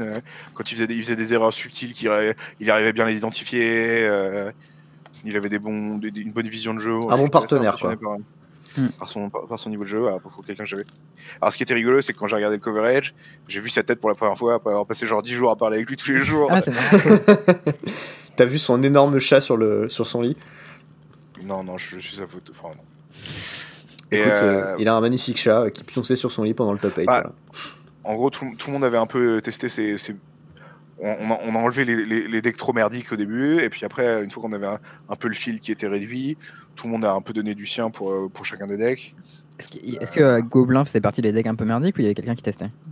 C'est JE qui avait testé Goblin surtout. Ouais, j'ai fait un peu de gobelin. Je trouvais, je trouvais le deck pas mal. Euh, mais on avait, une, on avait eu une mauvaise expérience avec Gobelin à l'Invitational où le feed était juste trop préparé pour lui. Et j'avais peur qu'on soit à nouveau dans le même cas parce que le deck avait des bons résultats sur les matrices. Euh, Mhm. Et Gobelin, c'est un deck qui gagne pas trop quand il est attendu, quoi. C'est un peu comme Euh, je- Dredge en moderne. Là, Ouais, il je crois était que bien attendu. Je crois que c'était pas, un, je crois que c'était pas un bon choix pour ce feed Gobelin parce qu'il y avait encore trop de sacrifices. Euh, Mais Mhm. par contre, la liste de Burchett était vraiment bonne. Tiens, d'ailleurs, petit, petit aparté, est-ce que t'as regardé, est-ce qu'un de vous deux ou vous deux peut-être ont regardé les games de Burchett? J'ai rega- J'ai j'ai vu, j'ai regardé genre deux fois 5 minutes de game d'automne, et à chaque fois, les deux fois, elle a top deck une carte genre complètement insane, parfaite pour ce tournoi. genre, euh, ou alors elle a fait un mux, genre, euh, ou alors elle fait un muxus euh, avec six créatures, enfin genre. euh, T'as regardé une game contre Mengu peut-être, non? Ouais, c'est ça, c'est les games à la Mengu. Ouais. ah ouais, j'ai vu, vu, vu la game où elle a top deck une Questing Beast contre. euh, Ah, était parfait ce top deck. Ah ouais, avec les, le, avec le, le Phoenix qui est réanimé dans le même tour là. Pour euh, les 7 Ouais, points d'égal. Il y a, a pile 6 points, ouais. Et sauf que Phoenix pumpé, il manquait un point. Yep. Ah, c'était très très close. Mais après, elle a vrai. Enfin, moi de. Mais je de sais, je qu'elle joue très bien. Je, Elle, a eu par un- le passé, je, je- elle a un niveau de jeu vraiment excellent. et, Ah, euh, c'était impressionnant. Mais vraiment, à chaque Mm. fois, j'étais en mode putain, mais pourquoi elle fait ça? Je prends deux minutes et je fais ah ouais En fait, moi, j'ai- en fait, moi quand je, je, je regardais le, le, le coverage, j'avais juste l'impression que. En fait, nous on avait les deux mains, mais elle aussi, tu vois. Il y avait un peu ça. Je, je suis vraiment d'accord avec ça. parfaitement autour des cartes en face. J'étais en mode, ok. Ah, c'était. Enfin, elle m'a vraiment genre scotché quoi. Ouais, je vois un truc clean. JE peut-être? Bah, moi, j'ai fait le coverage français avec Valet PL le jour 3, donc ouais, Ouais, j'ai vu tout le top top 8 et j'étais très impressionné aussi. Ok, ok. Mais Nice. C'est marrant parce que je disais que euh, si j'avais si j'aurais dû submit un deck en historique pour ce tournoi, j'aurais submit Gobelin. Et après, j'ai vu la Win Rate Matrice qui était atroce où il y a que des losing partout. Et il y a quand même euh, Burchett quand tape filmé qui fait que gagner avec. Je me dis, hmm. Ouais. Après, c'est Burchett. hein. Il y, a- il y a- il y a- il y a- il y a- il y a trois facteurs à ça. Une, c'est euh, un, c'est une des meilleures joueurs du monde. Ouais. Deux, euh, sa liste, elle était quand même un peu, un, un peu meilleure. Bon, je, je pense que quand même, globalement, Gobelin, t'as pas beaucoup de marge de manœuvre, donc même si t'es... ouais, il y a genre 5-6 slots qui bougent quoi. Ouais, je pense pas que ça, ça retourne beaucoup les match-ups. Et trois, euh, Muxus, c'est toujours 6 cartes pour elle, donc bon, forcément, euh, c'est plus impressionnant. Quoi. Genre, genre, euh, au dernier invitationnel, j'ai fait, j'ai bouffé plusieurs Muxus. Je peux dire, tu, tu sens vraiment que ton deck il est pas bien quand tu joues. Quoi. Ouais, ouais. Ah bah Quand tu c'est pas la même chose. hein. permanents pour faire 4 mana, 6 mana, une 4-4. c'est- Ouais, déjà, quand il a passé l'hérité, tu dis bon. euh, Là, tu regrettes mais- bien la colossale Dreadmo, tu vois. C'est ouais, c'est ça. C'est euh, c'est vraiment. euh, Il y a plusieurs facteurs à ça. Et alors, le truc, c'est. Gobelin, c'est un, deck qui marche vraiment bien. quand C'est c'est comme Affinity en moderne. C'est. le- Il y a un tournoi de temps en temps où euh, les gens oublient que ça existait. Et, euh, et là, c'est et là, t'as genre trois en top 8. C'est Ouais. l'autoroute totale, tu Et défonces tout le suivant, euh, tout le monde Et fait et c'est, Ouais, euh, je machin, sais. et Ça fait plus rien pendant deux mois. Et tu, et tu, et tu ranges tes jouets pendant deux mois. Et, euh, Bah maintenant Et que t'as plus Mox Opal, t'inquiète qu'Affinity c'est bien rangé. Hein. Et puis le jour où Muxus va in- indéniablement se faire ban parce qu'ils vont pas arrêter d'imprimer des gobelins, il y en aura bien un qui sera assez fort. Tu vois, Et un, un Crospicus Snoop 2 ou je sais, je sais pas quelle, quelle carte qui manque euh, gobelin pour que ça soit. euh, Un bon de drop, je pense. Squeeze, the, legend, the Legendary Conspicuous Snoop. Ouais, un truc, enfin. Ouais, peut-être un, un bon de drop, genre un, un, un elfe gobelin. euh, Molo, un elfe gobelin. un elfe gobelin qui un, mana accélère. rouge. Non, mais peut-être tu- peut-être une 2-2 une 2-2 pour 2 qui fait un, un rouge ou un vert quand- qui coûte un rouge un vert et qui fait un rouge ou un vert quand tu l'engages, tu vois. Ouais, un, un Goblin Crater Maker qui fait du mana en plus, euh, un truc comme ça. Ouais. Ou alors une carte, euh, une, ou alors une, une carte un peu à, la Eldraine qui a une ligne de texte centraux. Et, euh, Un peu le syndrome pod, mais spécifique à un Goblin. Goblin quoi. Guide, un Goblin Guide quand il meurt tu mets 5. ah ouais, la ligne. en Du trop, coup, il est fait du mana, hein. bim, t'as pris 5, let's go. Ouais, Goblin quand il pioche un, un terrain, quand il pioche un terrain avec, il prend 2. Ah ouais, la carte très bien aussi, ça fait ça. hein. Bah, déjà qu'elle est pas mal, on va peut-être pas trop en rajouter, Ouais, ouais. tu vois. Et vous Bah, pensez je- quoi de Chandra de manière générale dans Gobelin? Je trouve ça c'est faible. Je pense que c'est moins, bien que Herald's Horn. let's Ok. go. Je- je- putain. à mon avis, à mon avis, la carte qui était vraiment bien dans leur deck, c'était Mindstone surtout. Ouais, aussi. Ouais. Ouais, C'était pas, Herald- c'était pas Herald Zorn. c'était très contre-intuitif de voir autant de Mainstone dans ce deck Gobelin, et au final, euh, c'était bien. Mais Qu'est-ce qu'on- qu'est-ce que tu viens de dire? Il manquait d'un drop à 2, et qu'est-ce que tu viens de dire? Il manque d'une carte qui fait de la mana. Et voilà. Euh, Easy, Mindstone. Ouais. Bon, c'est Eh, juste pas un gobelin. ça faisait du mana aussi, mais c'était pas un drop. Le, le seul souci, c'est que Ouais. c'est pas un gobelin, quoi, c'est tout. Ouais, ouais, mais je- moi c'était un peu ce qui me. c'est un, ce un demi étrange. un- un tiers de gobelin, Mindstone. Tu vois, Ouais, ce que je trouvais étrange dans le deck euh, de d'Automne, c'était qu'il y avait pas mal de slots flex qui étaient pas des gobelins du coup. Bah, tous les Ouais, mais- flex slots, en fait, étaient pas des gobelins. Ouais. Bah, le, problème de, le problème de gobelin, c'est que les gobelins, c'est des cartes de merde. Quoi. Et ouais. Ouais. Non, mais t'as genre euh, Gem Palm, t'as des, trucs un peu ok quoi. Ouais, mais Gem tu Palm- vois, Gem Palm, c'est, c'est, fra- c'est faible. Hein. Entre toucher un. Gem Palm sur ton Muxus et ne rien toucher, la différence elle est pas énorme. hein. Genre, c'est pas ça Ouais. que tu veux toucher avec Muxus. Si t'as une haste à côté, ça fait une, une 3 de haste, mais sinon, ça fait rien, quoi. Ouais, mais déjà, elle jouait pas les 8 euh, bet ace, elle jouait que 7. Oui, ça me choque pas. C'est Consultae, pas- notamment, c'est pas, c'est pas tes meilleures cartes. Hein. Loin de là. Ouais, je sais pas, c'est juste que quand t'as quand t'as Krenko euh, ou l'effet Krenko sur Snoop, euh, le fait d'avoir ace c'est vraiment ultime quoi. Non, mais Dans- après, dans quasiment après tous les euh, match-ups, tu... dans quasiment tous les match-ups, tu décides un Lord qui donne Ace de toute façon. Au moins. Ok, je savais pas. Ouais. Et que contre bleu-blanc contrôle que c'est vraiment fort. Ouais. Ok, donc euh, vos matchs, enfin les decks envisagés, on a eu Sultai, on a eu Gobelin. Euh, moi, JE m'a dit qu'il y avait Sacrifice, ça vous en Ouais. aviez parlé vite fait, c'était Lil of Man Ouais. et Ma- Lucas. Et, Et a priori, il y avait Lucas Aura sur, aussi. sur June. Lucas sur June et moi j'ai beaucoup bossé, enfin j'ai pas mal bossé sur euh, Rouge Noir. Ok. J'avais trouvé des trucs pas mal, genre Rankle par exemple, c'était une bonne, euh, une- un bon removal pour euh. Entre Ah ouais, pas mal. Ah, ok. Tu sacrifies une drouille et. Ouais, parce que et- ça n'en- Enfin, ça lui il sacrifie et toi tu sacrifies rien, ouais, c'est pratique. Non, si, si, si, toi tu sacrifies. Mais... Ah, tu sacrifies aussi? C'est pas dans le coup Ouais. en fait, c'est dans le- la résolution de l'effet. Ah, d'accord, ok. Et, euh, Ah, tu c'est comme, euh, c'est comme, euh, comment il s'appelle, euh, Corvold, ça marche pareil. Ouais, c'est ça. Et euh, le problème, c'est que bah, parfois, il avait, par- bah, parfois juste, euh, on, jouait une, on jouait une partie de Magic et tu perdais quand même. Et euh, parfois, tu piochais des clips de Forceborn et t'avais pas de besoin. Enfin, et surtout, parfois, il faisait Yachar et t'avais pas Rankle et c'était c'était la fin du monde. Quoi. Ouais. Ah, je il y a pense Charles, que il, y c'est avait des bonne listes, carte. il y avait des listes de Red Black qui jouaient plein de Chandra, enfin qui jouaient plein de réponses à Yasharn. mais- Euh, mais euh, le pro, enfin, quoi qu'il en soit, euh, euh, il faut quand même, euh, enfin, c'est c'est un peu Rest in Peace quand même, euh, Yacharn. Hmm. Sauf que c'est Rest in Peace 4-4 qui fait piocher 2. Et, Tu euh, peux pas gérer facilement. et, euh, le dans les deux, tu pioches une plaine quand même, non on peut dire 1,5. Ouais. Ah, free bashing, allez, let's go. En plus, en plus, en vrai, souvent, tu dois fetcher ta plane où tu veux avant pour casser ton Yachar, donc tu, peux, tu, la- tu vas pas la chercher, mais. euh, Mm. euh, et euh, t'as pas, en fait, c'est. t'as même pas les, les cas de figure où il en pioche trop parce que de toute façon euh, c'est une 4-4 donc euh, tu la traites et on joue une autre, c'est pas c'est jamais perdu. Hmm. Et euh, si on s'attendait à un feed avec beaucoup de sultai, euh, on aurait peut-être pu- on aurait pu envisager de jouer Rakdos. Parce que Rakdos c'est vraiment fort. Et genre si tu, tu te dis ouais il va y avoir beaucoup de sultai et un peu d'Yacharn, euh, bah tu peux tricoter, et tu peux faire des efforts et tu peux voilà. euh, Tu peux améliorer Et, ton euh, match-up et grinder mieux, quoi.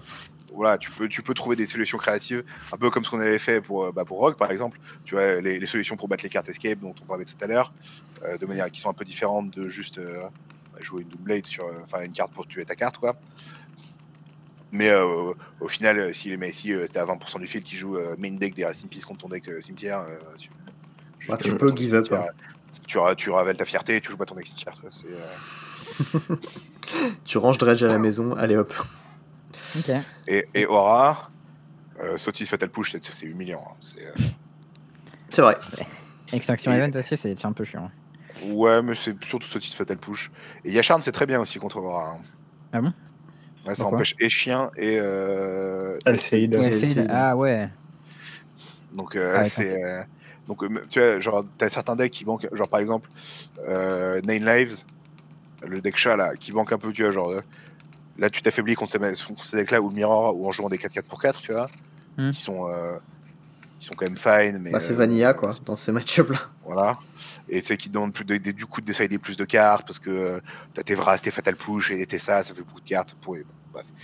Mais euh, quand, donc, quand ton deck il prend un peu de la splash 8 de ça, bah, c'est un peu le même problème avec Goblin d'ailleurs. Parce Hmm. que euh, ça empêche les, les prospectors et les, euh, et, et les, et les treasures de, de William Goblin. William. Euh, euh, Il fait des prêts la cuisiner aussi ou? Euh, Oh, ouais. ah, je l'avais placé. Oh pas si mal. Moi, j'ai toujours, moi, j'ai, je- moi, je l'avais, je, c'est- je, je- je- je suis content que tu le dises parce que je, je pensais que j'étais le seul au monde à faire cette association d'idées. Et j'osais même pas, tu vois, genre, j'étais un peu dans, dans le placard du William Sorin, tu vois, donc. euh, Je, je pense que le William Gobelin est suffisamment expressif pour que tu comprennes un peu quand même, tu vois. C'était pas dit, mais vas-y, j'ai pris le bâton, quoi. Hmm. Moi, juste, euh, si on peut revenir un peu sur les decks euh, sacrifices, euh, j'ai entendu que la team de Andrew Bextor, Matnas et tout, ils avaient une tech euh, pour battre les cochons qui était pas Chandra, qui était euh, la Chandra à 3 avec euh, des Noxious Grasp. Et que l'idée c'était que tout le monde jouait des Yashan comme 8 et pas de, pas de cache quasiment. Et, euh, et que Noxious Grasp avec Chandra, eh bah, ça marchait bien. Parce Ouais, que mais tu du coup, la une, tu fais quoi Noxious Grasp, et juste Chandra, ça marchait bien avec ton deck sacrifice parce que bah, ça faisait des, des bodies à sacrifier quoi. En et, fait, il y a- et du coup, game 1, tu perds? Bah, gamin, euh, tu te démerdes. Bah, parce que les euh, ils sont main deck, hein. C'est le problème oui, aussi. bah, des, fois, tu, des fois il est pioche et des fois tu perds. Enfin, Mickey Ah, a ok. une carte de side contre toi, bah oui. On avait, euh, alors nous, on a, genre, je sais pas si c'était mieux que ce que nous on avait trouvé, mais la, la liste que qu'on testait contre euh, quatre couleurs, euh, c'était moi, c'est moi qui jouais du côté euh, Rakdos et j'avais Rankle, Chandra, Noxious Grasp. Et, et genre, c'était juste Chandra problème. Quoi. En fait, en fait, t'es obligé de te mettre t'es obligé de te mettre. Ouais. Parce que sinon tu perds sur Yacharn. Logique. Et, et puis après, tu te retrouves à jouer midrange contre le gros. Voilà, Ouais, en fait, tes, tes cartes de midrange sont juste plus mauvaises que leurs cartes de midrange. Elles sont plus Ouais, alors, interdépendantes. Et genre, il n'y a pas de planète dans laquelle tu vas battre Ronissa en mirror mirror. Ouais, ok. Ça paraît Euh, logique, ouais, comme, euh, Et, comme et genre, lui, il peut jouer des contres. Enfin, c'est dur, quoi. C'est, euh, et toi, ton deck qui prend Vra, c'est pas le sien. euh, Ouais, c'est la fête genre- du slip. Et puis un jour, il pioche Krasis et voilà, c'est fini. ouais, ouais bah, Krasis, c'est pas si bien. Genre, tu peux pas trop te permettre de faire des gros Krasis parce que Claim the Force Band, c'est assez oppressant quand même. Oui, c'est vrai. Faut, faut être prudent.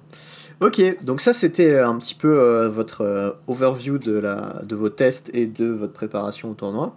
Ouais, Euh, du coup, je suppose que euh, Teferi et Guerrec Bleu, c'était des c'était nul. Euh, on avait essayé. Alors, Teferi, je sais pas encore. J'ai l'impression que c'est juste bien que Krasis. J'ai joué contre, contre Sperling qui jouait euh, des Teferi à, la place de certains Krasis dans son 4 couleurs. Hmm. Et euh, pff, bon, déjà, Teferi, c'est quand même pas très bien contre Nissa.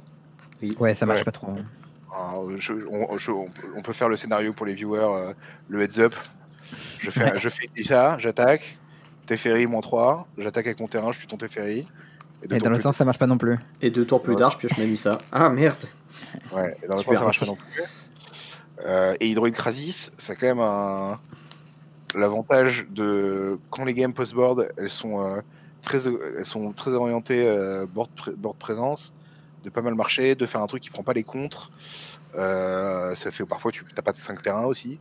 Mm. Euh, et euh, dans les games post-side, t'as des Shark Typhoon. Et Krasis contre Typhoon, bah, c'est Typhoon, c'est Krasis qui gagne quoi. Ouais. enfin, il y a plein d'avantages. Et, et puis aussi, quand t'as. Genre, contre, con- contre des decks comme Aura ou contre Gobelin, par exemple, souvent, faire une carte qui est très, très, très puissante, en fait, qui est une carte à 12 et pas juste un- une carte à 5, c'est important aussi, en fait. Mm. Genre, t'as besoin d'un effet qui est de vraiment, genre. euh, vomir euh, sur son adversaire parce que t'as plus parce que t'as plus de cartes que lui et Teferi ça fait pas ça non plus donc euh, mais c'est possible que c'est son La Teferi, ça fait 2 manettes plus par tour. C'est pas mal. ouais mais Non, c'est une Ah. blague, hein, t'inquiète pas. Bah, c'est un effet c'est plus sur la durée machin mais parfois t'as- genre parfois il faut juste euh, entériner les games maintenant et arrêter arrêter avant que que le, le, le loup, le loup de mange quoi je sais pas pourquoi j'ai dit ça? Euh, Je- Franchement, je sais pas là. J'ai essayé, hein, mais je te jure que là, c'est dur. Ah, J'aime beaucoup euh, le fait que tu fasses preuve d'imagination pour euh, qu'on ait des. Puis Teferi ça matche pas très bien Shark Typhoon aussi c'est pas très bien contre Narset hein. Ouais, du coup, autant jouer des Larset plutôt que des Teferi, quoi. Alors, alors, dans les techs de ce week-end que nous on n'avait pas trouvé et qui je pense sont très bien, euh, il y a Tails End. Tails End qui couvre tous les, euh, Hmm. ça contre tout en- toutes les menaces. Ok. Euh, et, euh, et je pense que c'est juste mieux que le design full stroke que nous on jouait.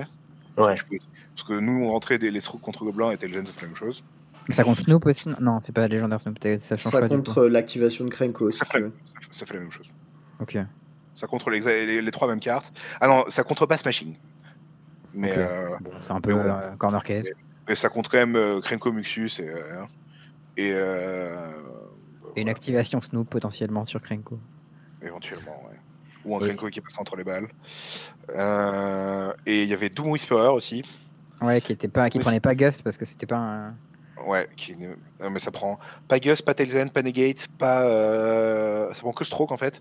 Ça prend pas Fatal Push. Ça prend pas. euh, Pour moi, ça- ça- com- ça- comparable à Elder Gargaroth en fait. C'est Ouais, c'est- en gros, c'est ça- un peu la ça- même carte que Galgaroth, mais ça prend pas Gust.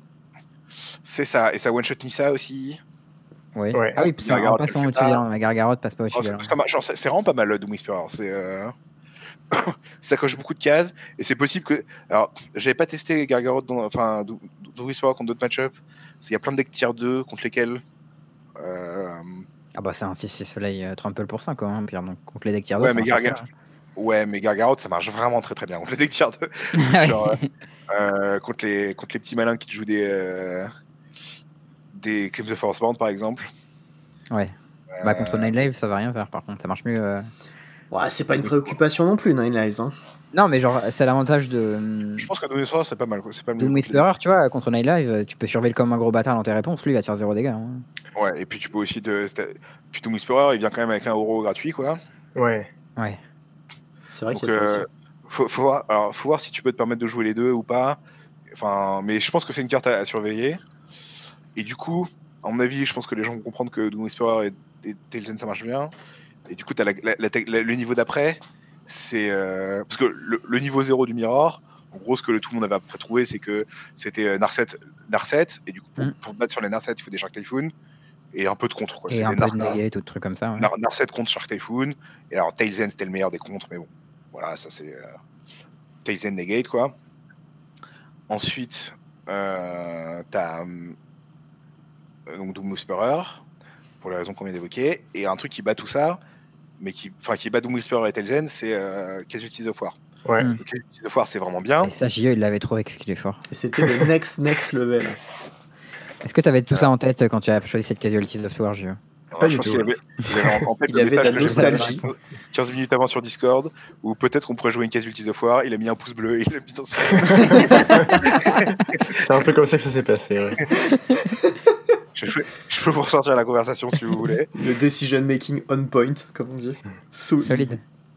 Euh, Alors, ok, donc ça c'était euh, bah, tout ce qui était euh, tout ce qui était le testing. Est-ce que vous avez des petites anecdotes du tournoi dont vous aimeriez parler, nous partager euh, JE Non, bah, à part que euh, à chaque ronde, je regardais la decklist de mon adversaire, je me disais putain, pourquoi je joue encore pas contre Grul ou contre Sacrifice ouais. et, euh, et je gagnais quand même la plupart de ces matchs, ce qui était nice. Euh, Après, il venait se plaindre sur le chat du coverage en mode j'ai encore pas joué contre Grul. Mais j'ai gagné. gagné. Qu'est-ce que je Non, mais c'était marrant. Genre, le Colorless Romp, c'était assez drôle ce match. Euh, il a quand même résolu 3 Ugin et un Ulamog et, Oula. Et il s'est fait overpower euh, sur le long terme, quoi. C'était assez rigolo. Putain. Alors, Allez. Je pense que pour lui, ça a pas dû être rigolo, mais. Ouais, non, bah après, il, il jouait pas très bien ses cartes non plus, tu vois. Il, il Ah, a bah, une carte pendant la phase de combat avec son tome, du coup, il a pris saisie deuxième main phase. euh, il, Ah ouais.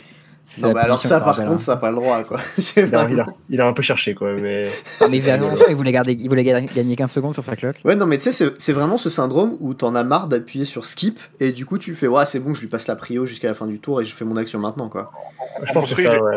En construit, ça dans tous les spots où j'ai pu attaquer avec un crabe, j'ai attaqué avec un crabe. Oui, Oui, j'ai ça, vu, on l'a vu en caméra, a fait ça. plusieurs fois et ça c'était vrai. Ouais, et, et alors, et alors le chat, petite il- parce que j'ai évidemment j'ai un égo surdimensionné, du coup je regarde, je regarde tous mes matchs que je joue en caméra. Et je, regarde le chat surtout quand je gagne. Et, euh, et, je, crois que Paul Chéon a identifié correctement que c'était juste le bon play en fait, parce que c'est plus rapide de faire euh, espacer, espacer, espacer, attaquer avec tout, que de faire euh, ouh je vais bien faire attention, j'attaque avec que lui, même si ça n'a aucun downside d'attaquer avec ton crabe, littéralement zéro. et donc et euh, du coup ça te fait, tu gagnes du temps, t'as plus, et, et tu as une chess clock, donc euh, c'est Ok. J'attends le jour En- où tu en te plus- ton crabe en phase d'attaque. En plus du Mais- facteur, euh, du facteur tilt qui est euh, bénéfique, il y a le fait que Ah, c'est correct. C'est beau. C'est juste, c'est juste straight le bon play. Ok, Évidemment, non, c'est bien, c'est bien. En, en- en physique, c'est pas le bon play, mais euh, Ah pourquoi sur Arena, C'est vrai qu'avec Ah, une mec, plus. euh, ouais. parce que pour le coup, tu perds du temps. En Ah physique, tu regardes ton oppo dead serious et tu l'attaques avec ton crabe. Et là, justement, tu t'imposes, tu vois, dans le match, direct. Est-ce que c'est plus rapide de choisir la bête avec laquelle t'attaques que d'engager tout ton board Franchement. Parce que euh, je sais pas pour toi, mais j'ai j'ai pas de bouton attaque all. En... Moi je pose mes mains tu sur mon poses board ton et bras après et tu, poses ton avant-bras sur ta pile de créatures. C'est ça, et après j'incline tout. Ça, tu peux le faire un peu avec les terrains, mais avec les créatures, c'est dur quand même. Parce que comment ça, c'est- c'est- tu commences à avoir ton coude sur le, sur le bord de ton adversaire. euh. Ah, mais comme ça, tu caches ses bloqueurs en même temps, tu vois. Tu... Il dit ouais, pousse tes conneries.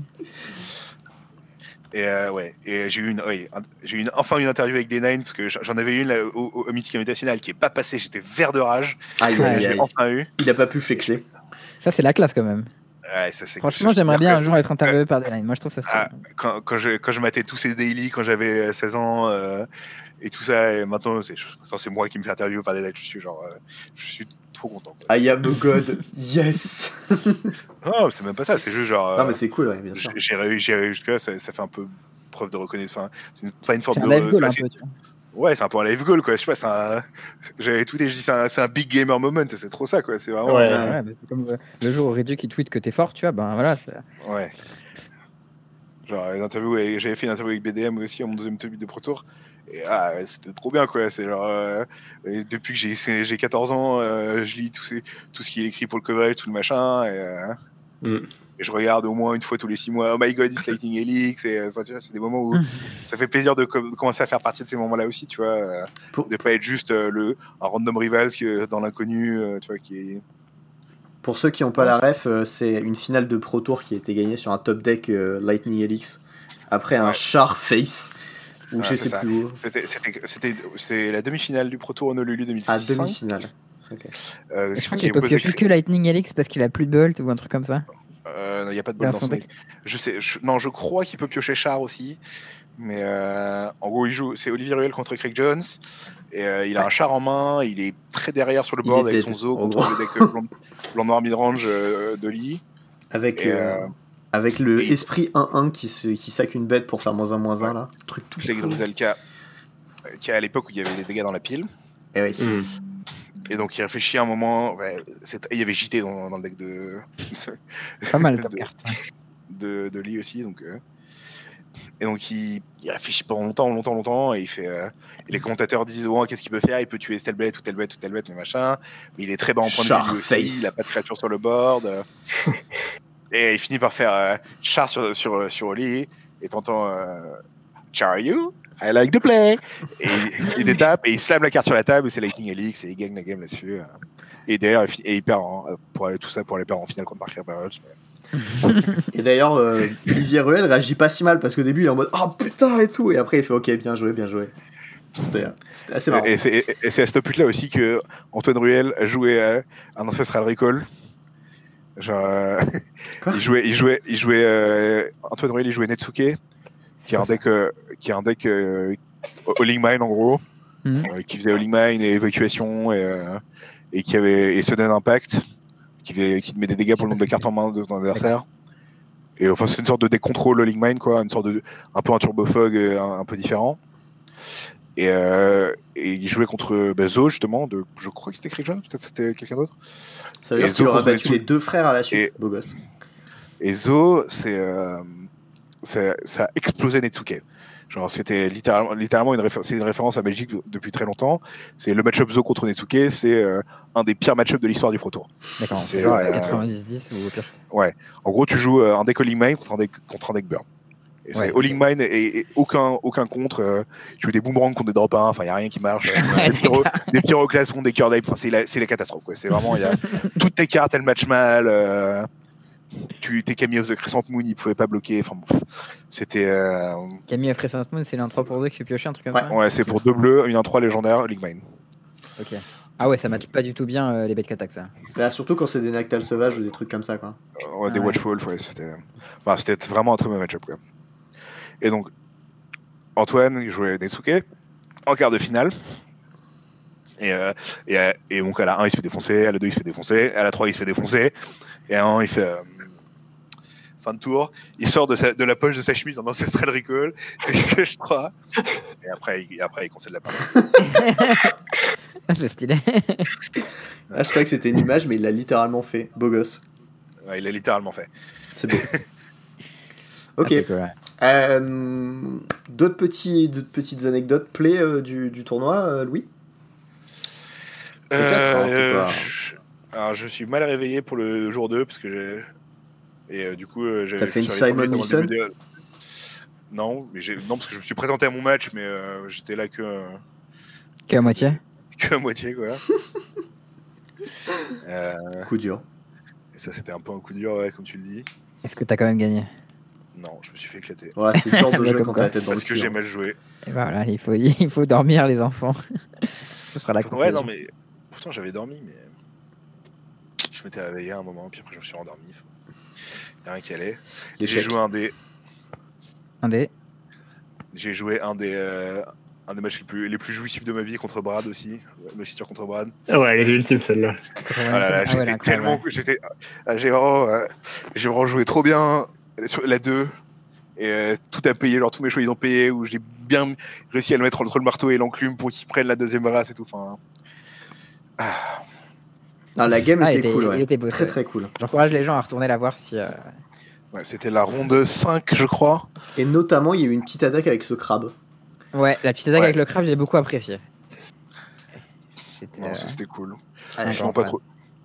Pas trop de trucs très rigolos. Euh, Gabi, il a pioché une main Irlande contre moi. Il a gardé une main Irlande contre moi. Il a pas raté un Irlande de la game. Aïe aïe aïe. La La punition, quoi. Ouais, j'ai per- j'ai per- j'ai perdu contre Gab aussi euh, dans des circonstances Ouais. euh, similaires. Bah, pour faire 8-0 avec foot, de toute façon, hein, euh, ouais, il est très très fort à Magic Game. hein. Il est vraiment très très fort à Magic. C'est un, des 8-0 meilleurs, un des joueurs de tous les temps et un des meilleurs joueurs du monde actuellement. Mais bon, pour faire, mono, pour faire 8-0 avec foot, faut quand même avoir une nu.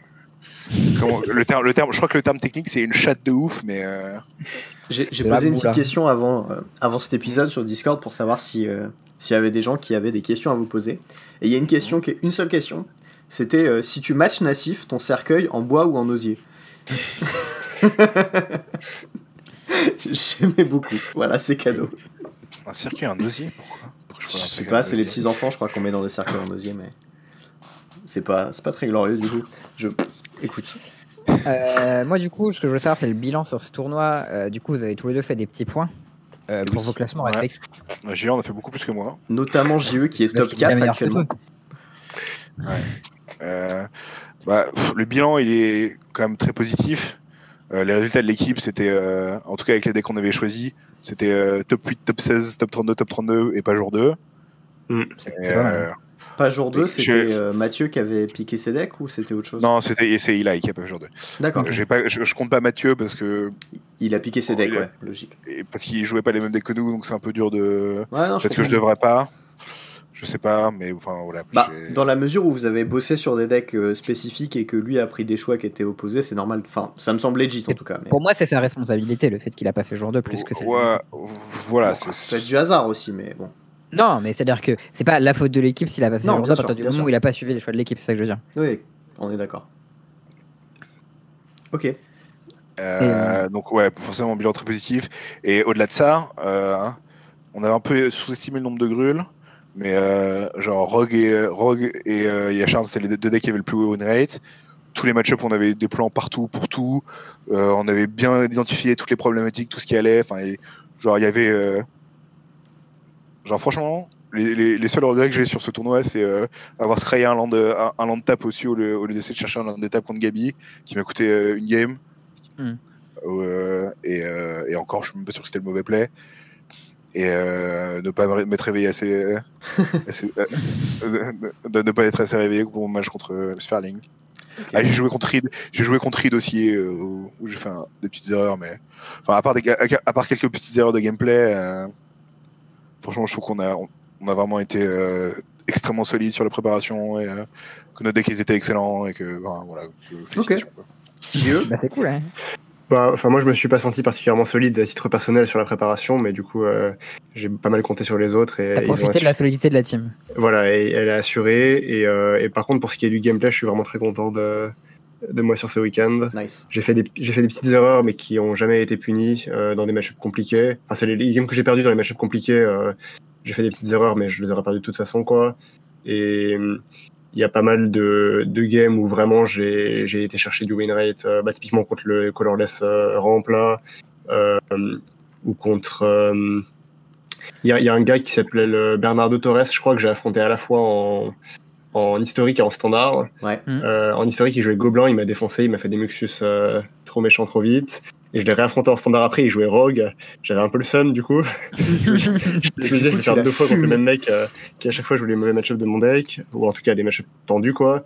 Et, euh, et pour le coup, ce match-up là, euh, contre Rogue, je l'ai gagné et, et genre je l'ai vraiment outplay à pas mal de moments. Non, c'est Donc, nice. euh, C'est dommage qu'on ait pas eu l'occasion de te voir en caméra aussi. Si par hasard vous avez enregistré vos games, ça, va- ça, ça, va- ça pourrait faire un petit stream sympa. Bah, il y a eu une game de moi en caméra, mais c'est celle que je perds contre Automne. C'est un début de jour. hein. Hum, ok. J'étais pas encore euh, Je l'ai au vu. coverage à ce moment-là, je pense. Je me suis fait défoncer. J'ai rien pu faire. bon, si elle est pas très intéressante, j'irai pas forcément la revoir. C'était, euh, c'était un peu, un peu violent.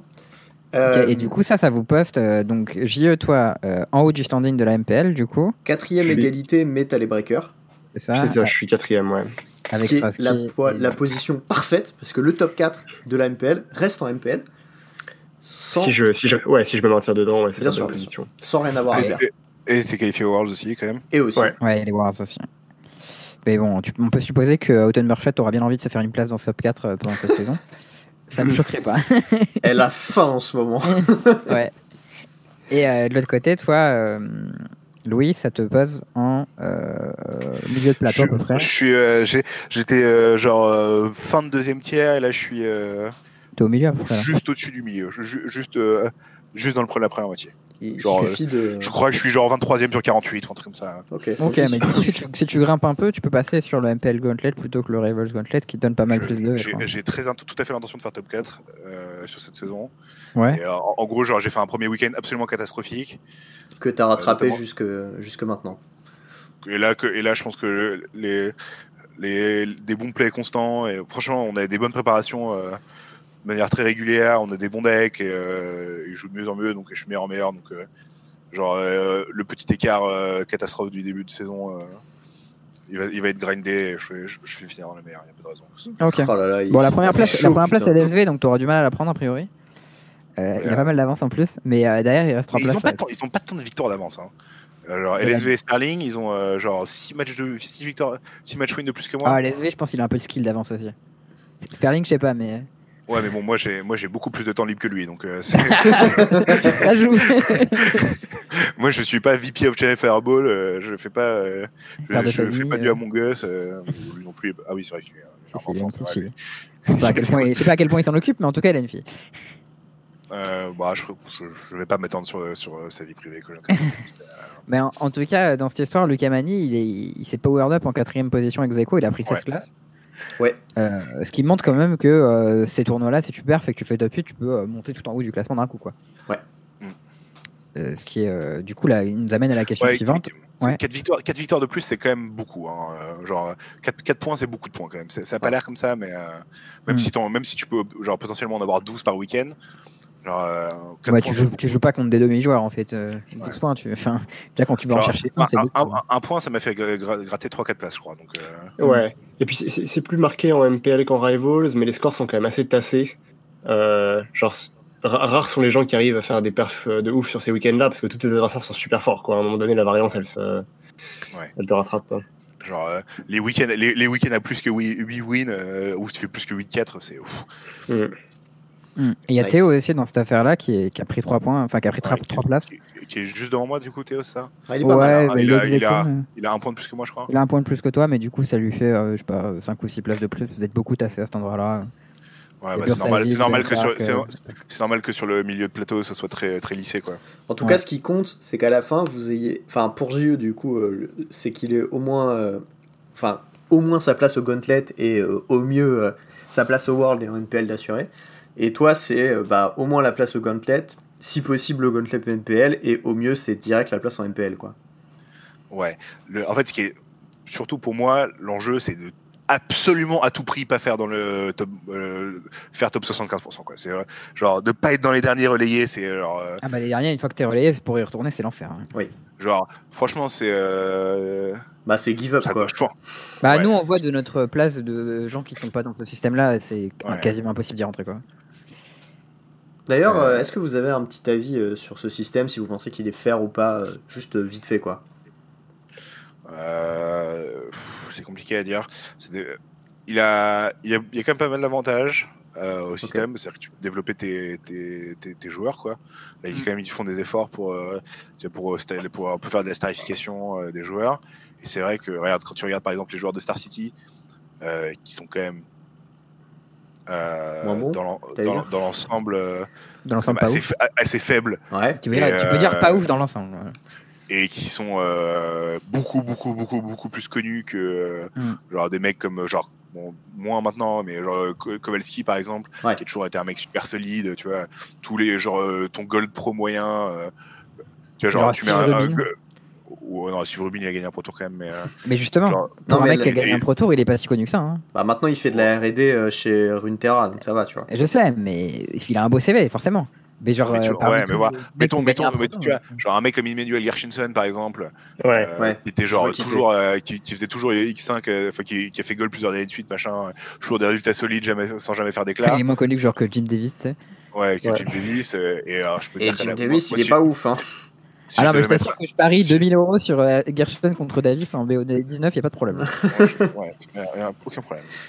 Euh, et c'est le cas. Et, et donc, ça a quand même l'avantage d'avoir un système plus stable. Bah, c'est c'est aussi d'ailleurs que tu peux dire euh, bah, que tu fais ça à temps plein, quoi. Si, si tu as un salaire et que machin, et que tu as un peu d'assurance, ça fait que tu peux dire, bah voilà, je, vais faire ça de ma vie, et, euh, ça permet d'investir plus. Pendant au moins un an, Ah. du coup. Voilà, pendant au moins un an. Et, mais tu vois, genre, si tu si es en MPL, par exemple, il n'y a aucune raison de- d'avoir un boulot à côté. quoi. C'est pas. euh, Ouais. alors, C'est confortable, ouais. Genre, c'est Ouais, confortable. et puis non, non seulement tu gagnes plus, mais tu as aussi la- le filet de sécurité de tomber Rivals l'année d'après, quoi. C'est ça qui, est, qui est vraiment bien. Ouais. Et, euh, même en- et genre, et même pour les rivals, tu vois, genre, euh, c'est dur de, enfin, c'est quand même Ouais, c'est cohérent d'avoir un taf à côté au cas où ça tu te plantes quand même. Mais Bon, c'est pas nécessaire, c'est possible. c'est pas nécessaire. nécessaire. Non, non, c'est pas c'est nécessaire, quoi. Et euh, donc ça, c'est les avantages pour les joueurs. Ça permet aussi de mieux payer tes joueurs, du coup. Quand même, parce que bon, avant Gold, tu gagnais pas ta vie, hein, ça, c'est. euh, Non, t'étais Mm. payé pour des apparitions et encore. Euh, les inconvénients, c'est pour les challengers, évidemment. Oui. Alors, le, en fait, le gros problème, il y a quand même un truc que, que- qui, une perspective qui est un peu œillère du, du point de vue des, que je vois beaucoup revenir du point de vue des challengers. C'est euh, pourquoi vous faites pas plus de tournois qui filent des points? La réponse est le Covid. Voilà. Euh, ça quand même, faut pas l'oublier quoi. Et ça, Wizard of the Coast, bah, euh, ils, ils ont ils ont pas forcément pris la meilleure décision optimale à tous les tournants et il y a des trucs sur lesquels il, est juste de les critiquer. Pour autant, Là, ils Le sont Covid. le, Ah, le ouais. Covid, il est quand même là, quoi. Il faut pas l'oublier. Euh, et, euh, et, je, et je pense que c'est dur de prendre des conclusions tant qu'il n'y aura pas de de, de trucs ailleurs. Je pense, je pense que le système tel qu'il était au début de l'année, euh, avec les partial invite euh, et tout ça, c'était très bien. Euh, le fait qu'il y a eu beaucoup de partial invite qui n'ont pas été honorés à cause de raisons euh, absolument aberrantes, X, Y ou Z, ou parce que euh, il y a des tournois qui ont été annulés. Enfin, il y a plein de trucs qui allaient pas, Ouais. qui ont fait que ça n'a pas pu être aller jusqu'au bout. Mais les partial invite, c'était un bon palier silver pour euh, silver. Ouais, j'aimais bien, moi, euh, l'idée des partial invite. et tant qu'il n'y aura pas de, de Grand Prix, parce que bon, les Grands Prix Arena, c'est bien gentil, mais euh, bah, c'est pas des Grands Prix, quoi. Genre, ça fait pas, ça fait pas- genre, faut pas oublier que les gens, ils, ils vont au Grand Prix parce qu'ils aiment bien se voir, et euh, Bah, ils t'inquiète pas, aller voir des, des, des cosplays d'Ed Jenny, et, euh, et aller faire du Commander et machin, quoi. t'in- t'inquiète pas qu'avec euh, ma demi-invite au, au mois d'avril de, l'année, euh, j'étais très refait. Puis ensuite, quand j'ai vu les perspectives se faire niquer, tu vois, j'étais en mode putain, je l'aurais pas mon invite. Ouais, ouais, ouais. Je, trouvais, et je trouvais vraiment que c'était un bon système, donc. euh, ah, j'étais Euh, content au et- début, hein, et après, bon. Donc là, je, je pense que tant qu'il n'y aura pas de. parce que moi, moi qui étais euh, Silver pendant longtemps, genre euh, les, les Partisan Invite ou Silver, bon, c'était kiff kiff, kiff, kiff bourrico, quoi. hein, c'est, euh, Mhm. genre, euh, c'était un bon système de step-up, et, euh, et là, c'est assez fermé à cause du, des structures Arena. Je pense qu'on gagnerait un peu plus à avoir des, un peu plus de QT. Mais le- normalement, au deuxième Kaldheim Champion, Championship, il y aura pas mal plus de monde que ce week-end on a eu aux Zandikar Rising Championship. Déjà, c'est une étape dans la bonne direction. Et après, ça va s'affiner. C'est un système qui est quand même assez nouveau. Il y a beaucoup de changements. euh, Il y a des trucs qui vont pas trop, genre. euh, Bon, le- le globalement, c'est le pas nom- trop Le mal. nom proto, il faudrait quand même le récupérer un jour, quoi. Ouais, ça Ouais, c'était il reviendra, ça. Moi, j'y crois, il reviendra. Mais bon, globalement, t'es es plutôt satisfait, mais il faut, que ça s'améliore un peu, quoi, c'est ça? Ouais, bah, je pense que. Enfin, je suis pas satisfait dans- de, du statu quo, mais c'est aussi, à mon avis, c'est aussi beaucoup la faute du Covid. Ouais, ça, logique. Euh, C'est pas de la faute après, de euh, Wizard, donc bon, bah voilà. Voilà. Et donc après, une fois qu'on a dit ça, bah, euh, faut attendre un peu, faut wait and see la fin du Covid, quoi. Euh, Et après, une fois que s'ils ont, s'ils font un système qui n'est pas, euh, mais, mais, effi- mais effectivement, il y a des trucs, par exemple, il y a des gens qui étaient invités à un tournoi, on leur dit t'es invité à tel tournoi, et ils n'ont pas eu d'é- d'équivalence d'in- d'invitation, et il n'y a pas de raison, quoi. C'est, euh, Ouais. Hmm. C'est comme les MOX qu'ils avaient dit qu'au début étaient supprimés alors qu'ils avaient fait des tournois qui qualifiaient ces MOX en sachant pertinemment qu'ils n'allaient pas les faire. ouais. Et Ah, mais ensuite ils coup, ont été final, forcés. truc, ouais, vois. mais ils, ils ont été forcés par les joueurs de le refaire quand même, un peu quand même. Oui, Mais bon, ils, sûr. ils sont revenus, ils sont revenus. Voilà. c'est pas parfait, Euh, tu vois, mais. bon. J'ai eu un petit avis sur la question différente peut-être ou? Non, j'ai pas beaucoup plus à dire. Euh, je pense que c'est difficile avec un système comme ça de contenter euh, tout le monde euh, au même niveau euh, Hmm. et que hum, ce qui, ce qui je pense euh, déçoit beaucoup de gens aussi, c'est le comment dire le côté précaire et un peu opaque du système. On sait pas comment ça va évoluer. euh, du coup, les gens veulent pas investir trop d'énergie dedans parce que bah, avec le Covid, on sait pas quand reviendront les vrais tournois. Euh, Ouais. Peut-être que tout ça, les points qu'ils auront accumulés, etc., vont disparaître à nouveau. Mais, mais ça, Wizards en est que partiellement responsable. Ils peuvent pas faire de plan sur la comète alors que Ouais, bah après, il y a un peu le côté, je sais pas si vous avez suivi ce que Alan Wu, là, en ce moment, euh, il a pas de perspective de prochain tournoi après avoir euh, depuis genre euh, un Pro Tour, un Player Tour, puis Player Tour Final, puis il a fait 9ème Awards, et là Ouais. il a fait 9-6 au tournoi, et là il a rien. Bien sûr, il y, a des, il y a des cas isolés de joueurs pour qui, Ah ce, pour, pour qui ce système est vraiment unfair. Il y a Allen Wu, il y avait Akira Sahara aussi, je crois, qui avait fait des perfs Mm. euh, assez exceptionnels cet été et qui n'a Bah. Qui n'a rien reçu. Savage avant qu'il se fasse euh, EP en Rivals, il y avait rien qui prévu pour lui. Ouais. Voilà, mais tu vois, le, le fait, le fait qu'ils proposent une invite à Bursavic euh, montre qu'ils sont prêts à faire des efforts là-dessus si tu leur donnes le nom de ces joueurs et que tu leur montres les Ouais. failles du système. Hmm. Mais Par Alain exemple, je, je me souviens par exemple d'une saison où euh, pour le dernier Pro Tour de l'année, j'étais qualifié trois ou quatre fois. J'avais raté un des Pro Tours dans l'année et j'ai fini à un point de faire gold, tu vois. Ah, le seum. Et bah ouais, qu'est-ce que tu veux? Bah parfois euh, les trucs se line pas et oui, euh, si tel tournoi il était une semaine avant, bah, j'aurais été, été qualifié à un Pro Tour de plus et euh, et si ma tante en avait et tout Après, ça. la question c'est. Et Non, ouais, mais bah, ça, fout, ça fout grave le somme, tu vois. Mais bon, il y a forcément. En fait, à partir du moment où tu vas écrire des règles, il y a toujours quelqu'un qui va être du mauvais côté de la règle. Enfin, qui va être, Ouais. qui va être- de la Mm. baisse, quoi. C'est pas. euh, Il y a, il y a pas de. Il y a toujours un gars qui va faire euh, 95% de ses parties à invite ou machin et. euh, et euh, son oncle est mort et du coup il a dû aller aux funérailles et euh, il a pas pu faire son GP et, euh, et un jour il était euh, vraiment pas content parce que son équipe de foot avait perdu et du coup il a mal joué et, euh, mais bon voilà il y aura toujours quelqu'un qui va enfin il y a toujours un truc qui va pas aller il y a toujours personne ne va être satisfait et Très bien. surtout pas les joueurs de Magic qui sont toujours mécontents Ça, c'est vrai, les joueurs de Magic, ils sont forts pour ça. qui ont qui a- genre Et, euh, et, genre, par exemple, là, tu vois, je, je parlais avec des, avec, euh, j'étais sur le stream d'Abe Corrigan et de Marcus Long, qui parlaient de, oui, ils disaient Magic c'était mieux avant. Bon, déjà, ils parlent d'une époque où ils, qu'ils connaissaient pas parce qu'ils ont pas joué des Pro Tours avant. euh, genre, déjà, genre, alors ils disaient machin, et ils disaient, oh, je peux plus voir mes potes machin, il y a plus qu'il y a plus de GP. Je qu'est-ce que tu veux? Tu veux faire quoi? Tu, sur le Covid, quoi? Tu fais de ma gueule, c'est, enfin voilà, il y a comme des Ah, trucs, ok, mais, ok, je vois.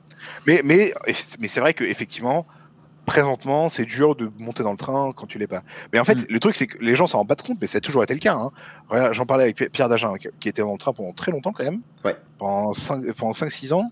Ah, Et il y a une année où il cheminot, a quoi. juste pas testé pendant un an, et juste c'est tellement facile de se requalifier quand t'es à un tournoi et que, et que genre faire, euh, quand t'es qualifié à tous les pro tours de l'année, à l'époque, c'était vraiment refaire gold, c'était vraiment, vraiment facile, quoi. Ouais. Genre, c'est vraiment pas un problème quand t'es qualifié à tous les pro tours de faire gold. Et par contre, quand, quand tu commences, euh, quand tu commences une année où t'es pas gold, bah, je, reprends l'exemple que j'ai sorti tout à l'heure, la- l'année où, où je me suis triple qualifié à un pro tour, il manquait une invitation, et, euh, euh, j'ai raté un pro tour, j'ai été triple qualifié à un autre, et il manquait un point, tu vois. Bah, si j'étais pas, euh, j'ai raté deux autres, j'en ai raté deux d'ailleurs.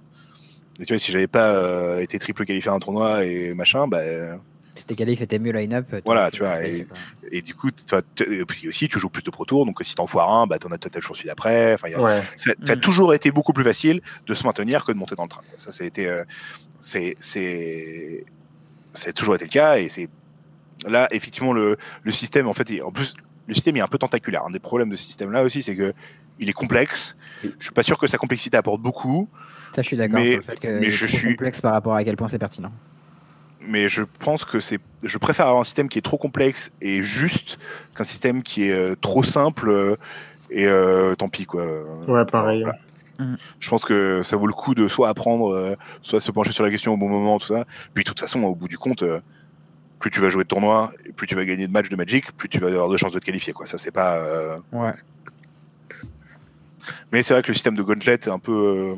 Bah, en fait, le système Ouais, de Gauntlet, c'est un truc pour les viewers, c'est pas un truc pour, euh, qui, est, qui est hyper efficace. quoi. C'est le côté, tu gagnes ta qualification à un tournoi, c'est une belle histoire qui se raconte bien et qui se regarde bien en coverage. Et du coup, c'est vendeur pour l'e-sport. Là où, pour nous, en tant que joueur de Magic, on sait que sur un tournoi, il y a de la variance. Des fois, Ouais. un jour, tu t'es planté sur le, sur le méta ou t'es allé un, co- un cran trop loin et t'as pris le deck qui battait le deck, qui battait le meilleur deck et personne ne va jouer. Ah, niveau 3, c'est niveau 0. Ça, ça, c'est la leçon. de- c'est une des premières Ouais, leçons que voilà. à Magic, ça. Et il y a un jour où tu vas te planter sur un tournoi et tu vas pas paumer une année ou deux ans de travail et ça, ça va être l'enfer. Mais Alors, c'est c'est vrai que ce, sy- ce système de gauntlet qui détermine à la fin de l'année si tu restes ou pas en MPL ou Rivals, il est, Ah, il est pas super adapté à Magic, mais, mais bon. Mais je pense que ouais. pour le viewership, c'est excellent, à mon avis. Je pense pas. Je pense que c'est- ça va faire, ça va faire euh, des viewership médiocres comme la plupart des tournois de Magic ou tant que, tant que Oui, enfin, quand je dis excellent, c'est vis-à-vis de Magic. Hein. Je ne prends pas un standard euh, Fortnite ou whatever. hein, non, mais dans le contexte de ce que fait Magic actuellement, c'est un moyen de créer une histoire qui euh, voilà, euh, est plutôt sympa pour le viewer, a priori. Si le viewer n'est pas un joueur de Magic qui est un grinder et qui du coup se reconnaît dans le mec qui a planté son tournoi et qui va perdre tout ce dans quoi il avait investi, et auquel cas c'est moins bien. Ouais. Alors, euh, on va avancer un petit peu, puisqu'on est bientôt Ouais. sur deux heures d'épisode tout de même, et qu'il euh, faudrait pas se retrouver à le faire en trois parties. Euh, Est-ce que. Ah, vas-y, Charles. Non, juste une rapide question sur euh, la suite, c'est quoi? Ouais, bah, c'est là où j'allais en venir. échéances, Pardon. Euh, euh, 15 16-17 janvier, euh, le premier split Keldheim en historique, donc le même format que ce week-end. Ouais. Et après, c'est euh, fin février euh, en standard avec euh, Kaldheim. Et ensuite, euh, le Kaldheim Ch- Championship en mars. Donc à peu près le même, le même, le même rythme que euh, qu'on a eu euh, là avec les deux splits et le, et le Championship à la- au bout. Quoi. Ok, c'est bien, t'es grave au courant. Nice. On a eu, on a- j'ai, j'ai posé la question à Théo il y a deux heures. Très bien. Et je, je n'en savais rien il y a deux heures. Ok. T'es pas coup, si vous avez, rien, que ça. vous avez mais- rien jusqu'au 16 janvier là? C'est les vacances. Eh ben, profitez bien. Eh ben, nice. Je vais pouvoir jouer à League of Legends et World of Warcraft, c'est trop bien. Plus je suis rentré dans une guilde, une guilde de malades à WoW, donc je suis trop content. Voilà, pour ceux, ceux qui veulent, ceux qui veulent C'est quoi le savoir. Guzi, Ok, qui je est genre euh, top, des top 5 meilleures guildes du monde, c'est assez cool. Ok. Nice. Eh ben, si tu stream un peu, on mettra tout ça dans la description et tu me diras. J'ai vu des petits tweets où il streamait des raids, euh, Louis. Ouais, quand, je, quand on fait des speedruns, je les stream. Euh, ok, nice. Euh, JE. Bah, j'ai les mêmes échéances que Louis, du coup, en Non, mais peut-être pendant mais les vacances, tu vois, petit, petit projet, petit, petit juste chiller, faire du draft, euh, voilà. je vais faire des tournois en limité. Ouais, tu vas faire celui de Torino euh, ce week-end? Ouais, je fais celui de Torino, je fais celui de Valet PL la semaine d'après, a priori, si j'ai pas d'autres plans familiaux qui Ah, viennent. ah oui, euh, non, il y a après. le, il y a le- c'est vrai qu'il y a le- l'Historic Open ce week-end quand même que je vais jouer moi. de, Et de- puis, euh, tu vas jouer ce que tu as joué ce Je- week-end? mais, je, mais, mais je vais surtout jouer à WoW cette cette semaine. je vais pas vous mentir. Ouais, et, puis par ailleurs, je, je pense euh, me mettre un peu aux échecs, en tout cas euh, essayer Ah. d'avoir les bases. The Euh, Queen Gambit a fait son, son bout de chemin. Complètement. Allez Euh, donc je, je vais avoir un échiquier euh, pour Noël, je pense. Et, Ah, euh, stylé. et à partir de là, euh, voilà, j'essaierai de pas. Je, je sais pas combien de temps j'y passerai, mais j'aimerais bien ne pas être trop nul, quoi. Ok. Ah ouais. Mais sauf que vu que t'as pas mal de temps libre, du coup, tu vas très vite nous défoncer. Je sais pas. euh, Enfin, c'est. Je sais pas trop. Je me, je me dis que c'est possible que ça m'aide à Magic, en fait. euh, en partie. c'est une des raisons pour lesquelles j'ai envie de le faire. C'est le, le côté de- représentation du board state et trucs comme ça.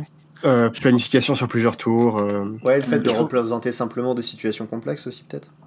visualisation des boards. Enfin, je pense qu'il y a des skills qui se transposent. Ok. Je pense que c'est- je pense que à mon avis c'est plutôt le fait que tu sois bon en Magic qui va t'aider à jouer aux échecs que que C'est l'inverse. possible. hein. C'est possible que ça marche j'ai hein. l'impression que c'est ouais c'est possible aussi ouais. Mais j'ai l'impression que genre tes forces à Magic elles se transposent bien aux échecs quoi. Ouais, bah, je me trouve pas, je me trouve pas si bon que ça euh, pour tout ce qui est de prévoir plusieurs tours à l'avance euh, ce qui va se passer. Donc, euh, voilà, c'est un aspect que, que ça peut m'aider à travailler.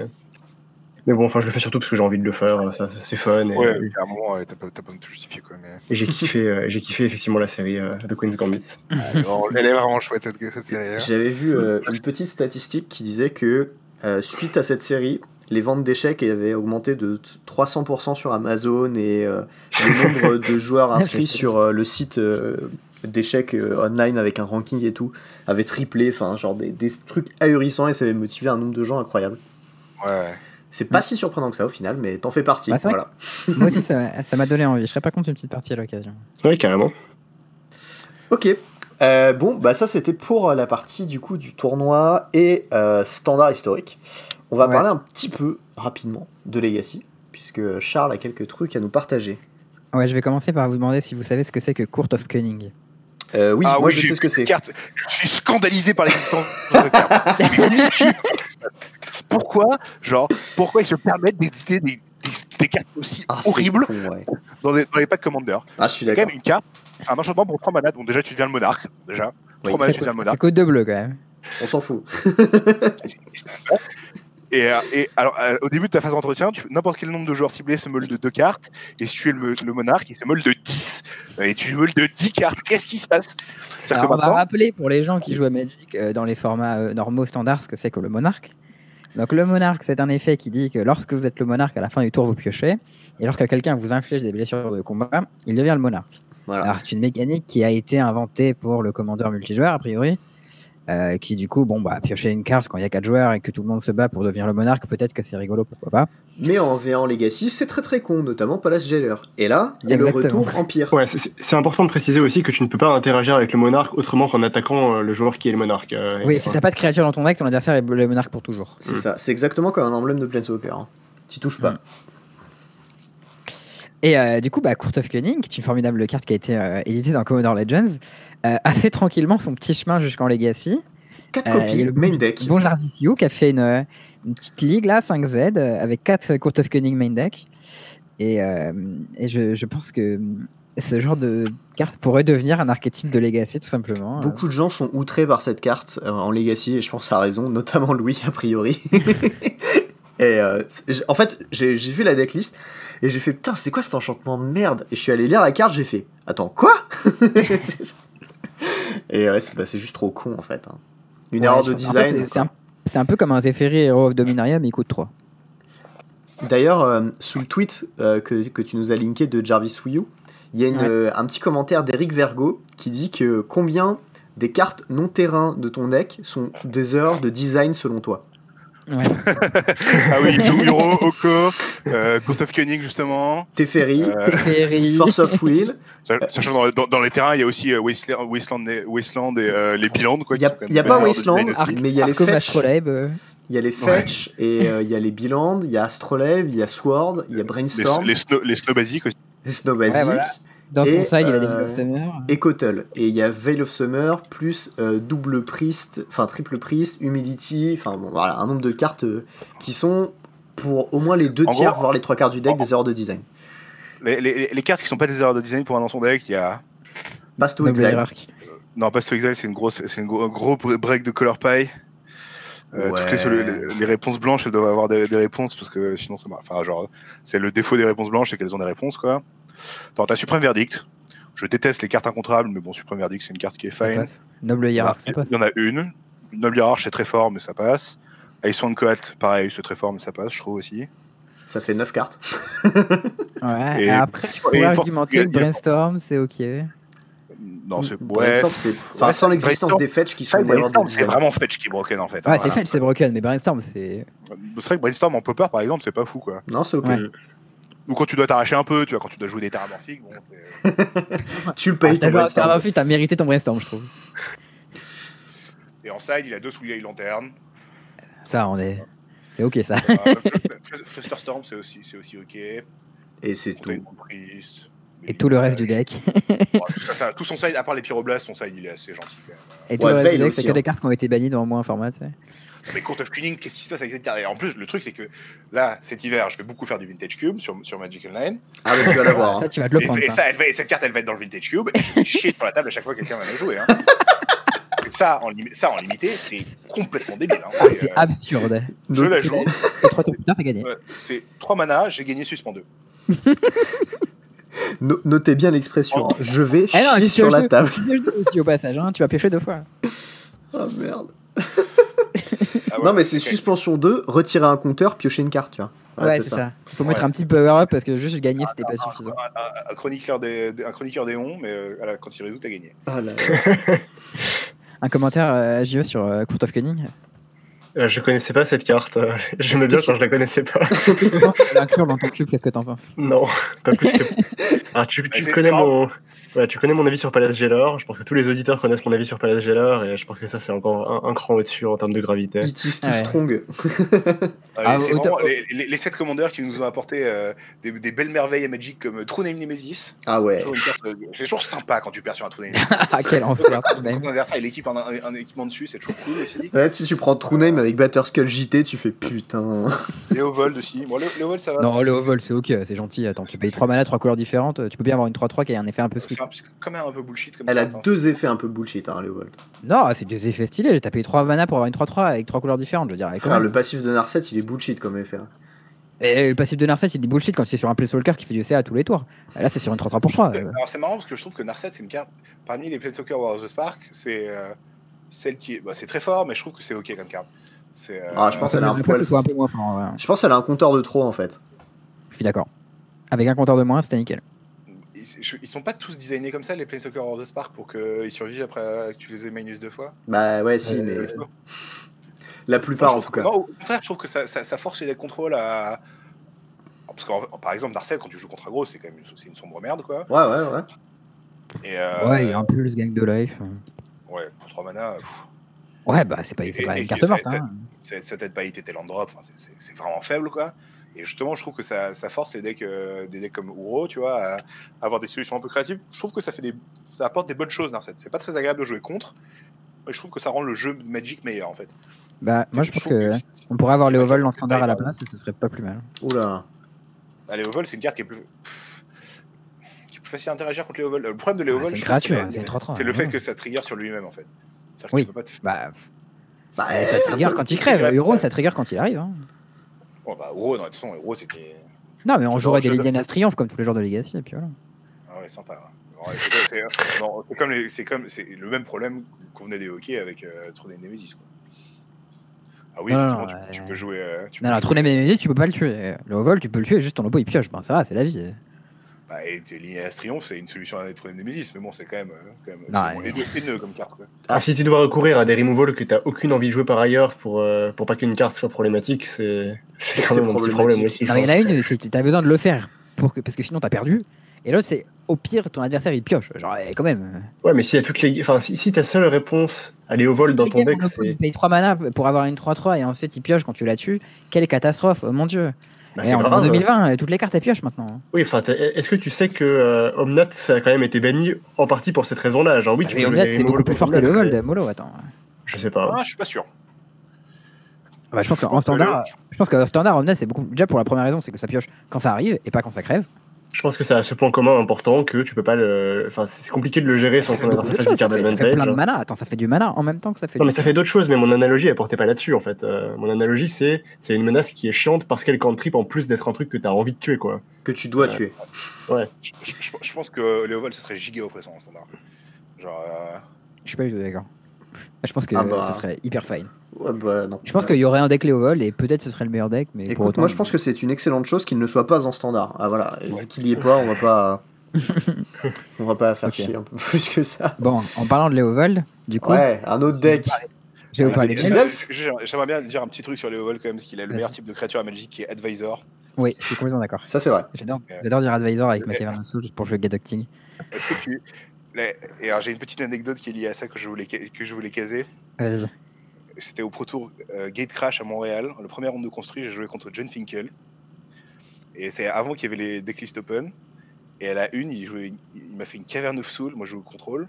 Il a dit Advisor. Et genre là, mon cerveau, genre, j'ai jamais eu aut- autant peur à Magic de ma vie, quoi. C'est genre, qu'est-ce qui va- qu'est-ce qui va m'arriver, quoi Et c'était un du coup ou autre chose Non, c'était un Obzedat Ghost, euh, Ghost Con- euh, comment il s'appelle Ghost Council. Il est Advisor Tu as 5 Ouais, il est Advisor. C'est quoi, son- c'est quoi son autre type du coup C'est Spirit? Je crois qu'il est Spirit Advisor, ouais. Ouais. Et euh, voilà, j'ai jamais eu autant aussi peur de ma vie. J'ai gagné ce match quand même. Mais, euh, Après, t'es fait chier mais, deux mais- fois. mais- mais- mais- mais- mais- mais vraiment, j'étais. euh, J'étais pas bien. C'était- À chaque tour, il landait, tu sais, t'étais en stress, t'avais une goutte de sueur qui tombait un peu plus bas. c'est- Pourtant, j'avais bien testé et tout pour ce tournoi. J'étais j'étais confiant sur le format. Et quand t'as John Finkel qui te sort un truc comme ça, c'est genre, wow, qu'est-ce qui, se passe? Ah, le mec a dû bien se marrer quand même. Ok, donc, euh, deuxième event Legacy. On a un petit Oui. challenge, je crois. Et euh, Ça, Charles bon, euh, a mouillé son slip un petit peu euh, en voyant la mon top daily- 8. Mon daily reminder que Elf est le meilleur deck du format. Finale, Euh. elf contre elf. Bisous. C'est ça, Elf qui fait premier et deuxième du challenge, euh, en plus de euh, faire euh, dixième et treizième et d'être le deck le plus représenté euh, dans le top euh, 32. À noter qu'il y avait 7 copies d'Elvish Reclaimer dans la finale d'elf. Ouais, c'est ça. Donc ça, c'était le deuxième point où j'allais en venir, c'est qu'il y a pas mal d'Elvish Reclaimer en ce moment. Donc, moi, j'ai jamais joué Elvish Reclaimer dans Elf, donc je sais pas à quel point c'est fort, mais visiblement ça l'est. Donc je vais, je vais checker ce que ça vaut. il y a marqué que c'est tuto des cradles. hein. Après, moi je dis ça, voilà. Ouais, mais c'est le tuto engagé, donc c'est un peu chiant, faut attendre un tour. Ouais, je chipote. Ah, je pense que c'est plutôt ça va chercher Bojuka Bog plus que Cradle à mon avis. Ça va chercher aussi Darigaz Caldera. Alors ça, j'ai dû lire la carte. C'est- alors, attendez, c'est un land euh, qui, est un, un- qui a un sous-type, genre location ou un truc comme ça. Location. C'est l'air en anglais, je L'air, c'est labyrinthe, je crois. Euh, non, c'est Non euh, c'est tanière ou repère. Tanière, je hein. crois. Tanière, Ah, là, ok, je crois.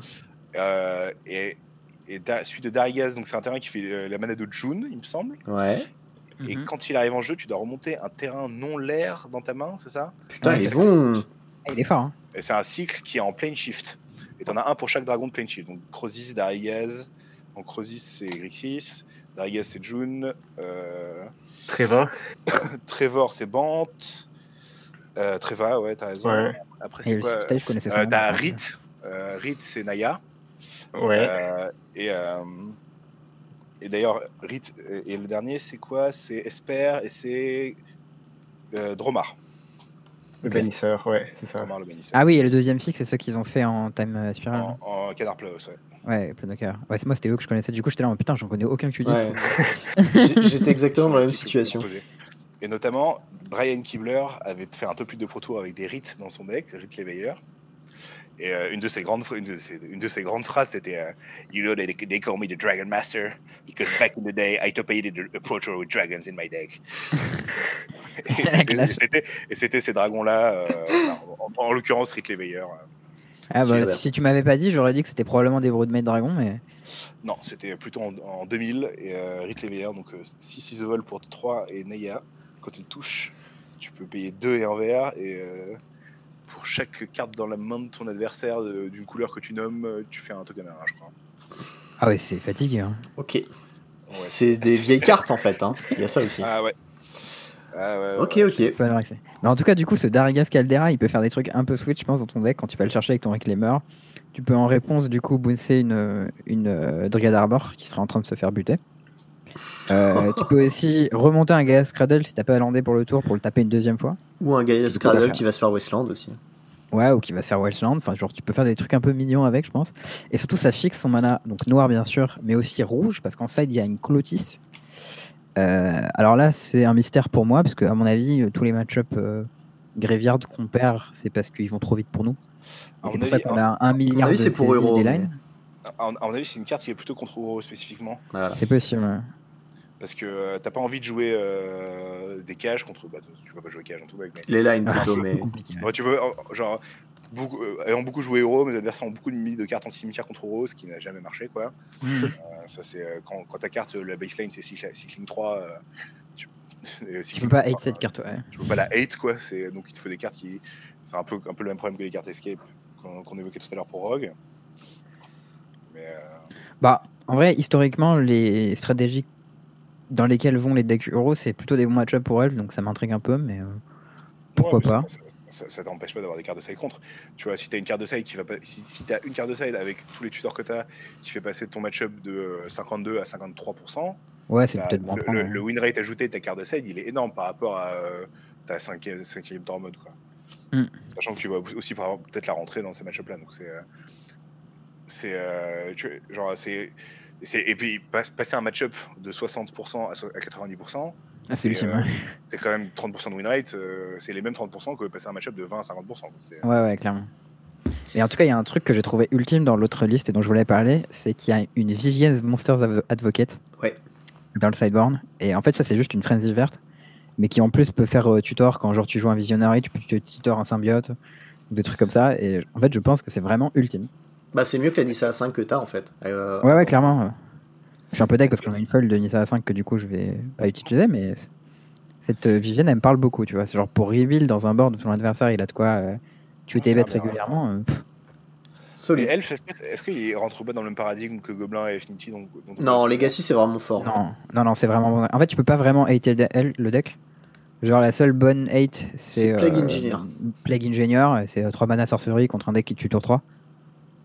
Donc euh, pas Ouais. ouf. Et sachant que c'est un deck qui. euh, c'est un vrai deck midrange. hein. C'est-à-dire que il est capable de grinder euh, les Ouais, decks j'ai- 4 j'ai- couleurs euh, Snowco et tout. Tu peux les grinder simplement en, jouant des Avec, cartes. en euh, piochant. avec euh, Visionary et, et- et Symbiote notamment. Ouais, c'est ça. Ouais, Et puis en une carte de mana et tu vas caster des gros spells dans. Enfin, des spells qui tuent ton oppo on the spot s'il résolve, résolve, genre euh, Glimpse et Natural Order et des gros Zeniths. Et qu'il est obligé Et, de euh, contrer, il y a un moment il va plus en contrer, il va perdre, et voilà quoi. Puis à un moment, il peut pas les contrer parce que t'as Shepherd maintenant. Aussi, ouais, en plus. Et Shepherd, ça tue ultra vite aussi. Donc, euh, C'est un deck que j'aime beaucoup, euh, Elf, donc euh, je veux. Alors, il- bah, en tant qu'amateur de KCI, je pense que c'est normal, on est sur le même genre de choses. hein. J'ai joué, j'ai- joué Elf à l'époque en standard, euh, en, en, en, en, étendu. euh, c'est un deck que j'ai beaucoup aimé. Et, euh, Écoute, moi j'attends que le retour des tournois papier pour pouvoir aller euh, à sortir euh, les, les petits euh, Allosaurus Shepherd de, de leur boîte et, euh, et tester quoi. ah ouais. Encore une carte euh, un peu bullshit Jumpstart. Jumpstart Ah ouais, Ah, ultra bullshit aussi. hein. C'est un peu, le, un peu la même catégorie que les décommandeurs. Ah Ah, ouais. oui, j'avais oublié d'ailleurs.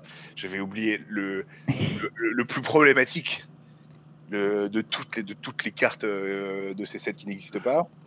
Muxus. Hein Muxus, oui, bien sûr. Ouais, Muxus, hein, franchement, qui peut les manger, c'est mort. Hein. Bah, déjà, quand ta carte de cette euh, spéciale débutant elle va en Legacy, c'est qu'il y a un problème. Tu sais, c'est genre le titre de l'épisode, ce sera Muxus mange tes morts. Allez, hop. Ah, franchement, je, je la trouve détestable. Elle a tellement de points cette carte, quoi. C'est. euh, Bon, c'est flip the, flip the flip a coin, tu vois, et hop. Ah, j'ai gagné. Ah, j'ai perdu. Ah ouais, non, mais c'est tellement inélégant, quoi. C'est. euh. Ah là là là.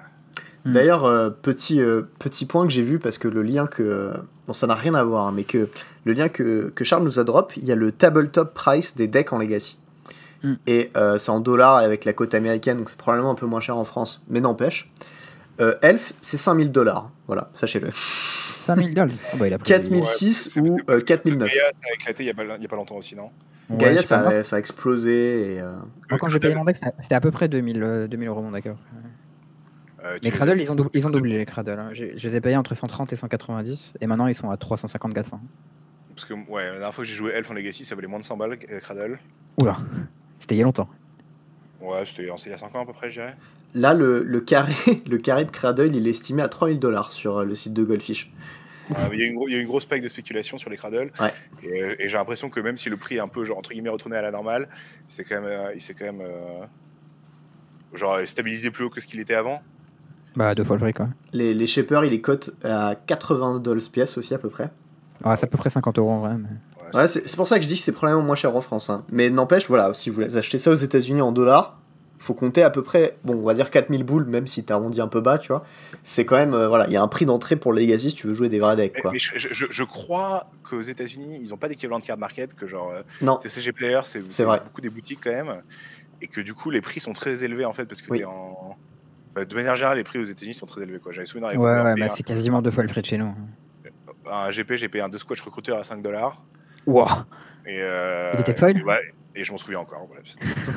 C'était une Unco que j'ai acheté il y a 4 ans. j'ai encore mal au Ah, t'inquiète, moi aussi je me rappelle de mes Veil of Summer à 7 euros. Ouais, mais Veil of Summer, c'était pas. c'est- vraiment une bonne carte, Veil of Summer. Ouais. Tout. Eternus à 7 euros. Bon, euh, ce- cela étant dit, ça c'était le, le petit point Legacy. Euh, on a un autre petit point qui est euh, le point plein, qui est euh, devenu un classique de, de nos épisodes. C'est le point plein. Euh, alors, cette semaine, les plaines, les plaines s'engagent pour faire du mana blanc. Yes, absolument. Euh, si jamais vous avez une petite idée à glisser dans le point plein, eh ben, on vous laisse y réfléchir. Nous, on a deux petits trucs à dire. Euh, donc, euh, vas-y, Charles, je t'en prie pour le point plein.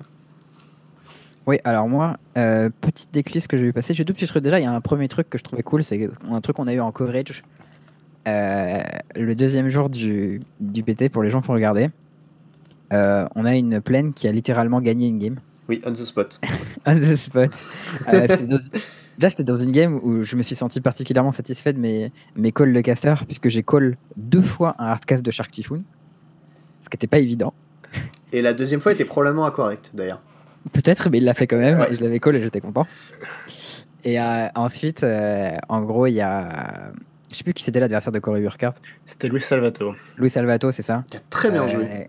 Qui, qui propose une, euh, une Nissa à, à Corey Burkhardt. Et en gros, il peut la laisser passer et c'est un peu chiant. Ou la contrer. Et si son adversaire a spécifiquement Lon- London Tap, il a perdu. Et euh, il l'a contré et il y avait spécifiquement pleine. Mm. qui a gagné Comme un ça. spot et il s'en est beaucoup voulu. Ah, il, s'est- il, a vraiment littéralement mangé ses morts en caméra et on voyait sa cam où le mec se bouffait les Je- doigts, tu vois. Je pense qu'il a pleuré, hein, parce qu'en vrai, en caméra, on avait vraiment l'impression qu'il pleurait. Non, je crois pas. En fait, il, il regardait par la fenêtre en mode putain, mais je suis vraiment un connard. Et je pense que c'était vraiment ce qu'il était en train de se dire. ça ressemblait à quelque chose comme ça. Ouais, il a vraiment joué très très mal. Genre le board c'était plein de sharks, enfin il y avait des gros sharks, il y avait un shark typhoon résolu, voire deux, je sais plus. Je Deux Shark Typhoon Il y en avait deux, ouais. Il y avait une Nissa à 6 compteurs et euh, Louis il avait juste un Euro. Euh, du coup, si son Extinction Event résolvait, bah, il rasait tous les requins, il tuait Nissa. Et derrière, euh, derrière Cory avait des Shark Typhoon, mais il était au top deck, quoi, il faisait rien pour l'instant. Et Cory avait euh, l'info sur le- l'extinction event de la main de Ah ouais, en il savait en plus. Ouais, tout à fait. Et euh, bah, il a décidé de pas, de pas essayer de battre un London Tap, ce qui était quand même assez ambitieux, et il a perdu. Il s'est senti Ça, trop le- frais et il a give up la game et était en mode wait what? Tu, vois, l'upside des taplans de Louis, c'est que les joueurs ne jouent pas autour des, des London Tap quand t'as trop de taplans dans ton deck. Non, bah c'était juste, juste une connerie. en, en vrai, le, le deck aussi dont je, je voulais parler, euh, c'était un, c'est un deck que Sam Pardy a partagé sur son Twitter. Euh, Qui est, qui est beaucoup joué en euh, moderne en ce moment, hein, quand même. T'as dit quoi? Qui- Ce, ce deck est beaucoup joué en moderne en ce moment. Je savais et pas ça, qu'il était beaucoup ça joué. remplace un peu White cas, il a- Taxis en fait. Il a fait top 8 du challenge avec, d'après ce que j'ai compris. Et Ça du fait coup, Ça fait un an et demi que j'ai pas fait de moderne, j'ai trop le seum. C'est White, euh, c'est White Elliot Bellista qui splash rouge, rouge, rouge, rouge, rouge, rouge, rouge, rouge, rouge, rouge, rouge, rouge, rouge, rouge, Je- rouge, je rouge, crois qu'on a rouge, compris. rouge, rouge, euh, Enfin, mot de blanc, euh, blanc euh, Elliot Ballista. euh, Avec vraiment beaucoup rouge. Rouge pas mal de rouge. Pour Alors, euh, je- Boyle et Maggie of the Moon. Je, pense- je pense qu'il faut qu'on explique la blague parce que sinon ça va vraiment sembler Ouais. hyper obscur après le cut. On- a eu un petit problème technique en fait. euh, Où Charles a littéralement ouais, ouais. crash et son micro a bouclé sur le dernier mot qu'il a dit. Et ce dernier mot c'était rouge. Et donc on a attendu pendant 3 minutes rouge, rouge, rouge, rouge, comme rouge, ça en rouge, rouge, boucle. rouge. C'était très oppressant. Hyper flippant. Euh, ça marche comment Vial, Vial avec Walking Ballista? Est-ce que tu peux la faire Pas bien, pas bien, Ça marche pas. euh, Pas bien du tout. pas bien. Mettre ta vielle à zéro, l'activer et mettre ta Walking Ballista au cimetière. Voilà. Ça fait 2 PV avec Oriok Champion, non? Non, juste un. Non. Un seul, c'est pas, c'est pas Daxos. Un Ah, seul. c'est Axos qui fait 2 PV, pardon. Attends, Et Luminarque Aspirant, ça fait aussi un, un dékill plus tôt, c'est ça? Ça Ouais, met des compteurs quand t'attaques. euh, Je sais pas. Non, mais en, en gros, genre Daxos, ça permettait de faire des kills un, peu, un tour plus tôt avec euh, Elliot Ballista. Ouais, aspirant aussi en phase Ouais, ça d'attaque du marche coup. aussi avec Aspirant, ouais. Tu fais du T2 Aspirant, T3, T3 Elliot, T4 Ballista. Alors du coup, est-ce qu'il n'y aurait pas moyen... Ah oui, non, parce que je joue des Sandbag Canyon. Est-ce qu'il n'y aurait pas moyen de jouer le... avec des fetch Tu pourrais jouer euh, la, la, la... Comment il s'appelle? Idyllic Grange. ouais. Grange, ouais, ouais. Ce qui est une tech qui était pas mal dans, en pionnière. Qui Ah prend oui, un compteur, ouais. Mais le problème, c'est que t'as beaucoup de landes qui sont euh, non pleines et du coup, ça fout la merde. Il y a caverne, il y a les canyons et tout, donc ça fait beaucoup. Mais Voilà, Et, à euh, réfléchir si vous voulez travailler sur ce deck. À mon avis, à mon avis tu peux peut-être en grider une, mais... Ouais, faut, faut que Archon, c'est de la merde. Et euh, le reste, je sais pas. Jean-Pierre Coff, un avis sur euh, Archon Ephemeria? C'est de la merde. Et il avait l'air de dire que euh, Talia et Damping Sphere c'était pas ouf, euh, mais euh, qu'il arrivait à rand- randomly euh, gagner des games dessus. Donc, euh, Ouais, Damping Sphere, c'est une carte de side qui catch pas mal de trucs en moderne, donc c'est ok. Quoi. Ouais, que c'est vrai qu'il a l'air pas, il est- a mal ce deck, hein, franchement. euh. Ouais, il a Bah, il a un-. Il a un plan qui est pas con. Disons que c'est un peu trop axé combo pour moi, mais c'est pas si mal. Ouais, il a un peu trop de cartes à 3 aussi, je trouve. Quand même Ouais. 14 cartes à 3 dans ton deck où il n'y a pas d'accélérateur de mana à 1. Avec euh. deux putains d'archons qui servent à rien. Un peu un accélérateur de mana, tu vois. Et je pense qu'il manque des one drop tutorisables sur euh, Ranger, genre euh, ex-parasite ou des trucs bien sweet comme ça, tu sais. Ah, moi j'ai un avis assez, euh, assez opposé justement sur ça. Ah, Où, euh, où j'ai tendance à dire qu'il faut jouer le moins de silver bullet possible. Parce que Ah, t'as tendance tu en fait à jamais les chercher. T'as tendance à les piocher aussi, c'est vraiment atroce. Ouais, c'est ça. Ouais, mais quand tu peux les tutors, frère Ah, moi je. Ouais. Ouais, moi je j'aime bien, mais je, je- J'en j'ai ai, joué des, j'en ai joué des Barsing Pod, mais euh, tu, sais, tu sais très bien que ton Barsing Pod, tu vas faire toujours euh, Kiki Jiki dans Restoration Angel et, euh, et tu vas et genre. euh, Ouais, non, Et mais je ouais, vois ce que tu veux dire, ouais. Bien sûr, bien mais après, c'est vrai que là, t'as des archons éphéméria qui sont, qui sont un peu là comme un P sur une toile cirée, donc euh, P sur l'étoile cirée. Alors celle-là. sur une toile, une toile cirée. Ah, sur une toile cirée, très bien, très bien. Tu sais, comme, comme, comme les nappes euh, un peu en plastique là, Ouais. qui sont des toiles cirées. Mais euh, et tu vas peut-être jouer genre euh, une carte un peu agressive, euh, style euh, un steadfast, euh, enfin, comment il s'appelle le- la carte de cube là, euh, qui est le Je sais 1 pas, qui devient 3-3 euh, avec les up là. Celui dans Top Warfare, Ah, Ouais, et, autant euh, jouer le blanc-rouge, non Qui est mieux, du coup. euh, force, ouais. Figure of Je sais pas si, je sais pas si c'est mieux figure que, ouais, ça doit être probablement mieux figure quand même. Je sais pas, c'était pris figure- plus tard, donc. euh. Genre figure quand même, si tu fais un peu full, ça peut vraiment gagner la game tout seul quoi. Ouais. Puis ça a été print après, donc forcément, en général, c'est meilleur les cartes comme ça. Non, puis tu peux payer ton rouge en plus. Ta, ta montagne, elle, elle paye pour figure. Eh. Ça a été pris deux, deux ans avant. Mais Kevin, ça, pa- ça paye pas par contre pour euh, figure, c'est un peu, un peu un problème. Ça paye pas non plus pour Student, si C'est ces Non, c'est pas, c'est pas blanc Euh, non, c'est blanc, mais euh, pour Student, c'est moins grave parce que t'as pas besoin d'avoir six blancs en fait. D'un coup, Ouais, ouais, tu, peux les, tu, peux, tu, tu peux, tu, peux, tu peux faire un, un, prêt à, un, un prêt à moyen terme, tu vois. c'est- Il est vrai. Bon, il y a quand même un, un deuxième point, et alors celui-là, il est vraiment euh, exceptionnel. Il y a euh, dimanche, le cast de Val PL a été retardé un petit peu, parce qu'en fait, euh, ils apprenaient à jouer un streamer français, euh, qui est probablement le streamer français le plus connu hors Sphere Magic, qui s'appelle Zerator, et euh, qui est un des premiers à avoir streamé sur Twitch, à la base qui streamait du, du StarCraft, où il commentait. Starcraft Et StarCraft 2, ok, bon, je, je savais que c'était StarCraft. Ah, Et, euh, j'ai regardé les premiers lives de Zerator. et ben à voilà. l'époque où c'était un nobody. Eh bien, euh, il s'est retrouvé à du coup apprendre à jouer à Magic en live avec Val et PL, qui a été un peu ses coachs perso pour, pour le petit event où il jouait Grul. Et il a dit un truc. Il a dit Vive les plaines, fuck les autres. Et je me suis dit que c'était vraiment la chose la plus parfaite à mettre dans le point plein. Donc vrai. voilà. Zerator, si jamais un jour tu nous écoutes, big up. Et, euh, et euh, non, en fait, c'est une petite référence parce que sur WoW, il joue euh, mono paladin, tu vois.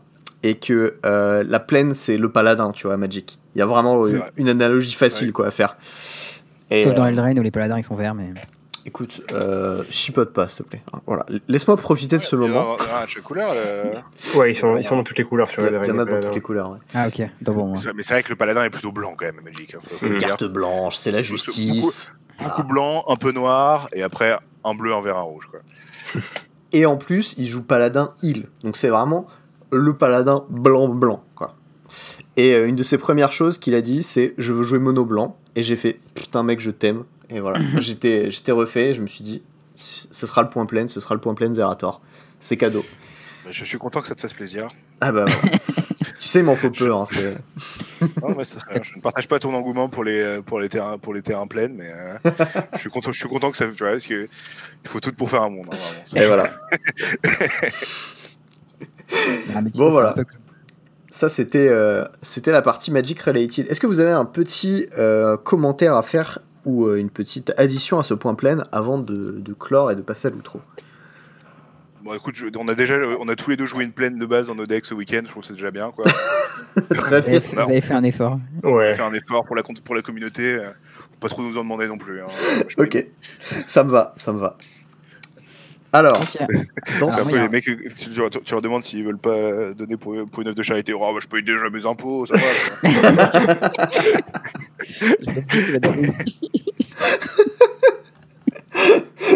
écoute, je pense que ça fera une conclusion parfaite. Du coup, euh, passons, euh, passons à l'outro. Et ça, c'est euh, un peu la partie qui est réservée euh, non de Magic de, de cet épisode. Ouais, je vais commencer par parler par des trucs, par parler de trucs magiques du coup. Eh, Euh, pour tout presque contre Magic. que j'aime beaucoup contredire. C'est Euh, presque Magic. Ouais, c'est presque Magic. Est-ce que vous connaissez MTG euh, Pardon, Pas pas, MTG, MTG. juste Ma- Magic Legends. Non. C'est le nom d'un bouquin euh, qui a été écrit, euh, je sais pas par qui exactement, mais en gros, c'est un bouquin d'art illustré euh, sur euh, le lore de Magic, Que Magic c'est chic avait tweeté d'ailleurs. euh, qui est euh, très stylé. J'en ai une copie euh, chez moi à la maison, euh, qui m'a été envoyée euh, très gentiment par la community manager française de Magic, big up à elle, pour que j'en parle justement trop sur le podcast. Mais j'en parle parce qu'il est cool le bouquin et euh, les arts sont Hashtag vraiment super beaux. sponsored. bah, je dis tout. Attends, on n'est pas là pour. Non, non, mais en vrai, moi je l'ai et je le trouve vraiment super joli. Et euh, il y a pas mal de trucs un peu cool sur différents. Bon, il n'y a pas tous les personnages légendaires, tu vois, mais c'est un truc qui est centralisé autour des personnages. Et moi, comme beaucoup les arts de manière générale euh, à Magic, je le trouve assez cool. Et du coup, voilà, si vous avez un. un C'est qu'en anglais, hein. Ouais, c'est très en anglais, mais bon. Sur ce Pour, genre de les- merde, aussi, je pour, euh, un, un livre d'illustration, je pense que Ouais, mais bon, euh, tu sais, euh, c'est pas très grave. quoi. dis- disons que dans le doute, pour pas que les gens aient une mauvaise surprise si jamais ils décident d'acheter ça, quand même. Non, c'est vrai, c'est vrai. Non, mais je, suis- je d'accord. Tu fais bien de le, tu fais bien de le noter. Cependant, si tu achètes un livre d'images et que tu l'achètes pas parce qu'il est en anglais, je trouve que c'est un peu- Ouais, voilà. C'est un truc que, si c'est un truc que tu avais vraiment envie et que soudainement le fait que ce soit Magic Legends et pas Magic Legend. bon, bah écoute, hein, Oh, a- En vrai, il y a un petit paragraphe sur chaque personnage, tu vois. On dit un peu d'où il vient et tout, machin. euh, il vient Ah, du multivers. c'est ça. Non, mais genre, la, la bassine. il euh, s'est perdu et sur un plan, il est revenu. Non, mais c'est vrai que c'est un peu. Non, non, t'as des personnages qui sont spécifiques à un plan, tu vois, où genre on dit voilà, Vassine, là, s'est fait, euh, je sais pas, euh, corruptionner, je sais pas comment on dit en français, Corrompu. corrompre. Corrompre. Ouais, par, euh, Corruptionné, pas mal. par Saurine et tout, et après les super vénères, enfin bref, c'était Alors, en, par- en par- en parlant de, corru- de corruption, Nicolas Sarkozy a été. euh, le, le par- le parquet de Paris a re- requis 4 ans de prison, dont 2 fermes contre Nicolas Sarkozy. Et ça, c'est beau. aujourd'hui. c'est- C'est une, c'est une très bonne nouvelle, du coup. Et ça, c'est beau. Voilà, ça c'est la France qu'on aime. Bah, ça, c'est la justice qui fait un peu son taf. Et voilà. Non, mais c'est bien, ça veut dire que, que c'est pas parce que t'as été président que tu peux échapper à la justice, c'est- une bonne chose. Ouais, c'est plutôt une bonne chose. La question, c'est est-ce qu'il va faire ses 4 ans ferme Ça, c'est pas sûr. Mais bon. Non, mais les cas, les, quand tu. Non, mais quand, quand, quand- prison- quand- quand tu regardes la prison 4 ans, dont 2 fermes, ça veut dire qu'il va faire. Si, si c'est ça qui va se passer, c'est qu'il va faire un an et demi de prison. ça. Ouais, le- mais général, tout de même, de. Sarko qui fasse un ancien président un an et demi de prison, c'est quand même énorme. Ah, bah, ça lui ferait les pieds, vénère. hein. Ouais. Après, après s'il Après, va, s'il va, a s'il fait va- s'il s'il braquer une épicerie à sa sortie, bah, il, reprendra, il reprendra son ferme. Mais la prison avec sursis, c'est c'est plus euh, Hmm. juste. euh, Non, tu, tu la général, fais pas en général. tu la fais pas en général. Ouais, Bah, si, c'est- si tu te comportes bien, après, si on mettait pas ces trucs-là, les gens ils feraient n'importe quoi en prison. Non, c'est c'est plus le fait que la peine a été prononcée et, que- Et ça, c'est voilà, cool, et qu'il y ait du ferme dedans. Ouais. Ça, c'est assez incroyable. Non, je, je sais pas exactement ce qui a été. euh, ça, c'est ce que le parquet a requis. Je sais pas exactement si ça veut dire que la peine a été prononcée ou pas, mais en tout cas, il a, il a chaud, quoi. Ouais. Et puis euh, j'avais vu deux trois brèves sur euh, le, le, le procès. Euh, à plusieurs moments, ils étaient à deux doigts de se taper dessus dans la, dans la salle, quoi. Donc, ça- a priori, c'était des- assez chaud quand même. Ça rend des animaux. ok, bon, j'ai d'autres petites histoires pour vous. Euh, Aujourd'hui, moi j'ai une histoire de Toundra. Vas-y. Alors, qui est une histoire qui vient tout droit de euh, Devoted Droid sur Twitter, qui est donc la coloc de Emma Andy. Je, lui ai demandé euh, si je pouvais reprendre son histoire, parce qu'elle a dit qu'elle voulait la, la raconter euh, et tout. Et donc, c'est une histoire de Toundra un peu sale. Donc, euh, cachez-vous les oreilles si, Un, si vous êtes un un peu enfant. sale dans le genre pour ou dans le genre il lui arrivait des trucs un peu. Non, dans le genre euh, 18, tu vois. Ah ouais, ok, Peggy 18. C'est, ce C'est sera ça. la section Peggy 18. Alors vas-y. Donc en fait, en gros, elle explique que euh, sa toundra, euh, qui- qu'elles appelleront par la suite Cumdra, Ah oui, d'accord. Oula. avait en fait une petite marque un peu de fluide dessus, tu vois. Oh merde. Et ça avait parfaitement séché euh, à l'intérieur. Et du coup, en fait, tu pouvais pas vraiment l'enlever. Et euh, en fait, si tu essayais de l'enlever, ça pourrait probablement niquer la carte. Mais en même temps, elle était quand même jouable, tu vois. Aïe aïe aïe. Du coup, elle a, elle a acheté cette, tour, cette toundra pour pas très cher. Et elle s'est dit, bon, Elle a, acheté une- elle a littéralement acheté une Tundra au foutre. quoi. C'est ça, c'est ça qu'on est en train de dire. Quoi. C'est- La classe, Et- elle a fait le tour. Let's go. c'est clairement ça. La dans euh. Du coup, ensuite, il y a eu un, un GP euh, et euh, c'était le moment où ils avaient annoncé le reprint de Force of Will dans Eternal Master. Et du coup, elle s'est dit Ah, euh, faut, à ce moment-là, euh, si tu voulais des, des euh, bilans, eh ben, il fallait les récupérer tout de suite parce que ça allait spiker. Et du coup, elle a, elle a vu un gars en GP qui s'appelait Olivier. Il avait besoin de sa Tundra et du coup, il lui a dit Bah, vas-y, je te la trade. Euh, et ils ont tradé donc. la Camdra, tout, tout le monde savait ce qui s'était passé et le prix reflétait la saleté, tu vois. Et, et son deck a été, a été fini, elle, elle a fait un peu de profit là-dessus. Et bon, ça, c'était l'histoire. Jusqu'au GP Richmond 2018. Donc, doit être probablement deux ans après. Elle est en train de jouer Elf et elle est pérée euh, contre Olivier. Et les deux, ils ont oublié qui c'était parce qu'ils se ressemblaient pas du tout à ce moment-là. Et tour 2, il fetch la Cumdra. il la regarde et dit Mais où est-ce que tu as eu ça? Et lui, dit- il raconte l'histoire et elle dit Ah bah, c'était moi. Et du coup, ils se sont bien marrés. Et la, la morale de l'histoire, euh, elle est en anglais, tu vois, elle, elle dit euh, quand tu gagnes de l'argent en achetant et en vendant des cartes, euh, chaque dollar compte. Et la conclusion en anglais, c'est A nut truly is a nut. C'est Et j'ai graveleux un peu, mais ok. j'ai- aussi un- un- une déclaration à faire sur cette section euh, interdit moins de 18 ans. Je voulais dire le mot bit. Voilà, c'était- le moment où jamais. Écoute, euh, très bien. Pourquoi pas après tout, hein Moi, j'ai- Mais elle est mignonne cette histoire. C'est vrai. que c'est- Ah, c'est ma- Ouais. ça va, ça. ça aurait été dommage de passer à côté, tu vois. La question de savoir, c'est qui l'a taché, quoi, la Tundra maintenant. Mais... Ah, ça, euh, c'est un secret que personne ne connaît. Euh, j'ai une autre histoire, un truc que j'ai appris récemment. Est-ce que vous connaissez un peu euh, l'histoire des prix Nobel? Bah, Je sais Parce qu'Alfred que Nobel, c'était quelqu'un c'était quelqu'un qui avait, qui était le mec qui a inventé les dynamites, je crois, et qui voulait, rendre, qui voulait rendre euh, à la communauté. Euh, J'avais essayé de dire ah non c'est trop infâme ce que j'ai fait. Euh, C'est presque ça. faut que je fasse un truc bonne ambiance pour compenser. Et il a fait le prix Nobel quoi. Alors, Je crois c'est pas tout à fait. Ouais, vas-y, Christian. J- J'allais dire, je crois qu'il avait une certaine haine des mathématiciens aussi pour des raisons personnelles, euh, conjugales, Ah, je et- sais pas. Oui, exactement. Ah bah ça, il, il connaît. euh, je- Il y a sa, hum, sa Alors, je crois que c'est qui sa meuf avec qui un a été mec. piqué par un mec qui était un grand mathématicien ou un truc comme ça. Oh, coup dur. Je sais plus. Ouais, je sais plus qui c'est. Euh, Euh, j'ai plus le nom exact parce que j'ai appris ça la semaine dernière et je trouvais ça cool. hmm. Mais euh, en tout cas, c'était assez cool. Et en gros, l'histoire, c'est que lui, du coup, il était, euh, donc il s'appelait Alfred Nobel. Euh, il était euh, vendeur d'armes, du coup, euh, suédois. Et euh, il a fait, euh, du coup, une fortune de bâtard. Il a fait 350 brevets scientifiques à son nom. hein. donc, il a fait des expériences avec des trucs qui pétaient en, en pagaille. Et en fait, euh, quand il était vieux, avant de crever, il avait pas trop de descendance et tout. Et du coup, il s'est dit, ben, moi, j'ai accumulé une fortune de furieux. Euh, genre, euh, alors, rendre ça c'est à la 3 science.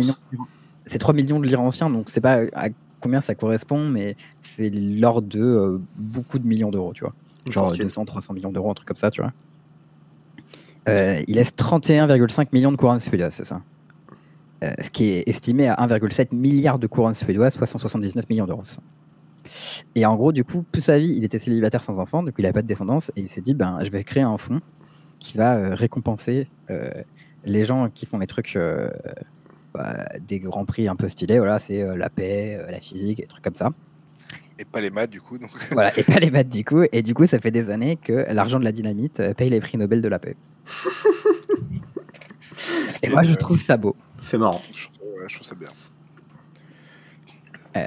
Voilà, j'ai un, un tout dernier petit point euh, sur un truc que j'ai découvert vraiment par hasard la semaine dernière et que j'avais absolument besoin de partager. Est-ce que euh, quel- l'un d'entre vous a déjà entendu parler de Batman Ninja? Pas du tout. Ah, mais c'est pas le truc, euh, la série Netflix là? Où, Ah, il- y a une espèce de film. Ah, samouraï si, si, si, si, si, si, mes deux petits frères, quand ils avaient 6 et 8 ans, il y en a un qui dit Ah, oh, viens, on joue, et moi, il y en a un qui dit Moi, je veux être Batman, et l'autre, il dit Ah, moi, je ferai un ninja. Je crois- Non, mais c'est pas ça non plus. Ah, la blague, putain. Non, Batman Ninja, c'est le vrai nom d'un film qui est sur le- Netflix. Ouais, je l'ai vu passer, je crois. Et l'autre jour, je suis tombé dessus et je me suis dit Qu'est-ce que c'est que cette merde? Qu'est-ce que c'est que ça, tu vois? Et j'avais un peu cette curiosité de bon, j'ai envie de regarder un truc et vraiment, ça a l'air nul, mais en même temps, c'est plutôt joli et Aïe, aïe. à quoi ça peut bien ressembler Batman Ninja? Alors, en fait, c'est un peu. Donc, pour... donc du coup, je l'ai regardé avec ma copine la semaine dernière. Ouais. Et franchement, c'était incroyable. Donc, c'est un peu un mélange, du coup, entre Batman, Transformers et Naruto. ça va pas. Plutôt, plutôt Gundam que Transformers en vrai. C'est vraiment. euh, ils ont des Gundam. Alors, c'est magnifique visuellement parlant. C'est vraiment très très bien dessiné, très bien animé. Je trouve ça plus beau que Shingeki no Kyojin. Et c'est vraiment très beau, Shingeki no Kyojin. Donc, euh, genre, graphiquement, c'est très beau. Il y a tous les trucs du réfé- Genre, tous les personnages, c'est des personnages de l'univers de Batman et tout. euh, il y en a même presque trop. Genre, ils sont tous là en pagaille. Les voix sont les voix de l'animé original et tout. En anglais, en tout Je sais plus, je regarde en anglais ou en français. En français, j'ai regardé. Mais en tout cas, les voix françaises, c'était les voix françaises de l'animé de... que je regardais quand j'étais petit. Euh, L'histoire est complètement what the fuck et over the top. Mais il y a une forme de cohérence dans son univers. Et c'est vraiment une expérience incroyable. Donc, moi, je conseille à tout le monde qui a une soirée à perdre de regarder Batman Ninja. C'était un truc de ouf. Très bien. Ok. Et ben. euh, Et je pense que si vous avez un peu d'alcool dans le sang, vous profiterez encore mieux, à mon avis. Sartek. Sartek, let's go. Bon, moi j'avais un. Je, je, je- je vais pas le regarder, mais ça m'a l'air, tu me l'as bien vendu. Je- en même temps, j'ai- j'aime pas Attack on Titans, j'aime pas Batman. Ah ouais, non, mais t'es pas le public. Pas le meilleur bien, non, mais est-ce que t'aimes bien Gundam? Non. Parce qu'il y a des gros robots géants, vraiment, il y en a J'aime pas du tout les gros robots géants, ça me fait chier. mais, je, mais je voulais vraiment te complimenter sur ta. Vraiment, tu l'as bien vendu, quoi. Euh, Franchement, Ça il a essayé de te tendre une perche et là tu t'es flingué tout seul quand même. Ah, c'est dur. Non, bon, moi j'avais j'avais quand même un message euh, à faire passer à la, toute la commune française, donc tous ceux qui nous écouteront, etc. Euh, merci d'avoir été là pour le cast euh, qu'on a fait euh, ce week-end avec Charles et avec euh, Valais PL. Parce que, bah écoute, merci, merci Louis, ça fait plaisir, putain. Et bah, enfin, moi en tout cas, je me suis donné à fond et j'espérais, en tout cas que vous avez passé un bon moment et que bah voilà, enfin, vous étiez content de nous voir et que bah, on espère en refaire d'autres. Et aussi big up à bah, Val et PL de nous avoir invités et euh, Ouais. également Ouais, ils, sont- avoir- ils font du super travail. Ils ont, Ouais. Quand j'avais fait les Worlds avec eux l'année dernière, je, m'étais régalé, euh, c'était top. Euh, Ouais, c'est toujours vachement agréable de, de faire des trucs ouais, avec le- eux. Et... L'orchestre, il est bien, euh, une bonne qualité et tout. Euh, y a rien à redire. Je, je, je déteste regarder les trucs en français en général. Je suis. euh, genre, je vais jamais mater genre, les Worlds de LoL en français, tout ça, mais euh, pour Magic, je regarde en français. C'est le seul, le seul truc que je regarde en français. C'est beau. Ça, c'est beau. Bah voilà, Euh, c'était un, voilà, un petit message un peu positif, euh, petit larmoyant, on s'en fout. Mais euh, bah merci. Et bah, ça fait plaisir d'avoir une communauté qui, est, qui, qui te soutient et qui est, qui est présente. Donc bah voilà, je voulais, je voulais remercier tout le monde et vous remercier de nous écouter depuis euh, 64 épisodes maintenant. Et bah merci à, à JE et à, à Louis d'être venus. Et, et puis bah on vous fait des bisous. Voilà, c'était le 64e épisode du podcast Mage. Ciao tout le monde À très bientôt. Merci de nous avoir accueillis. À plus.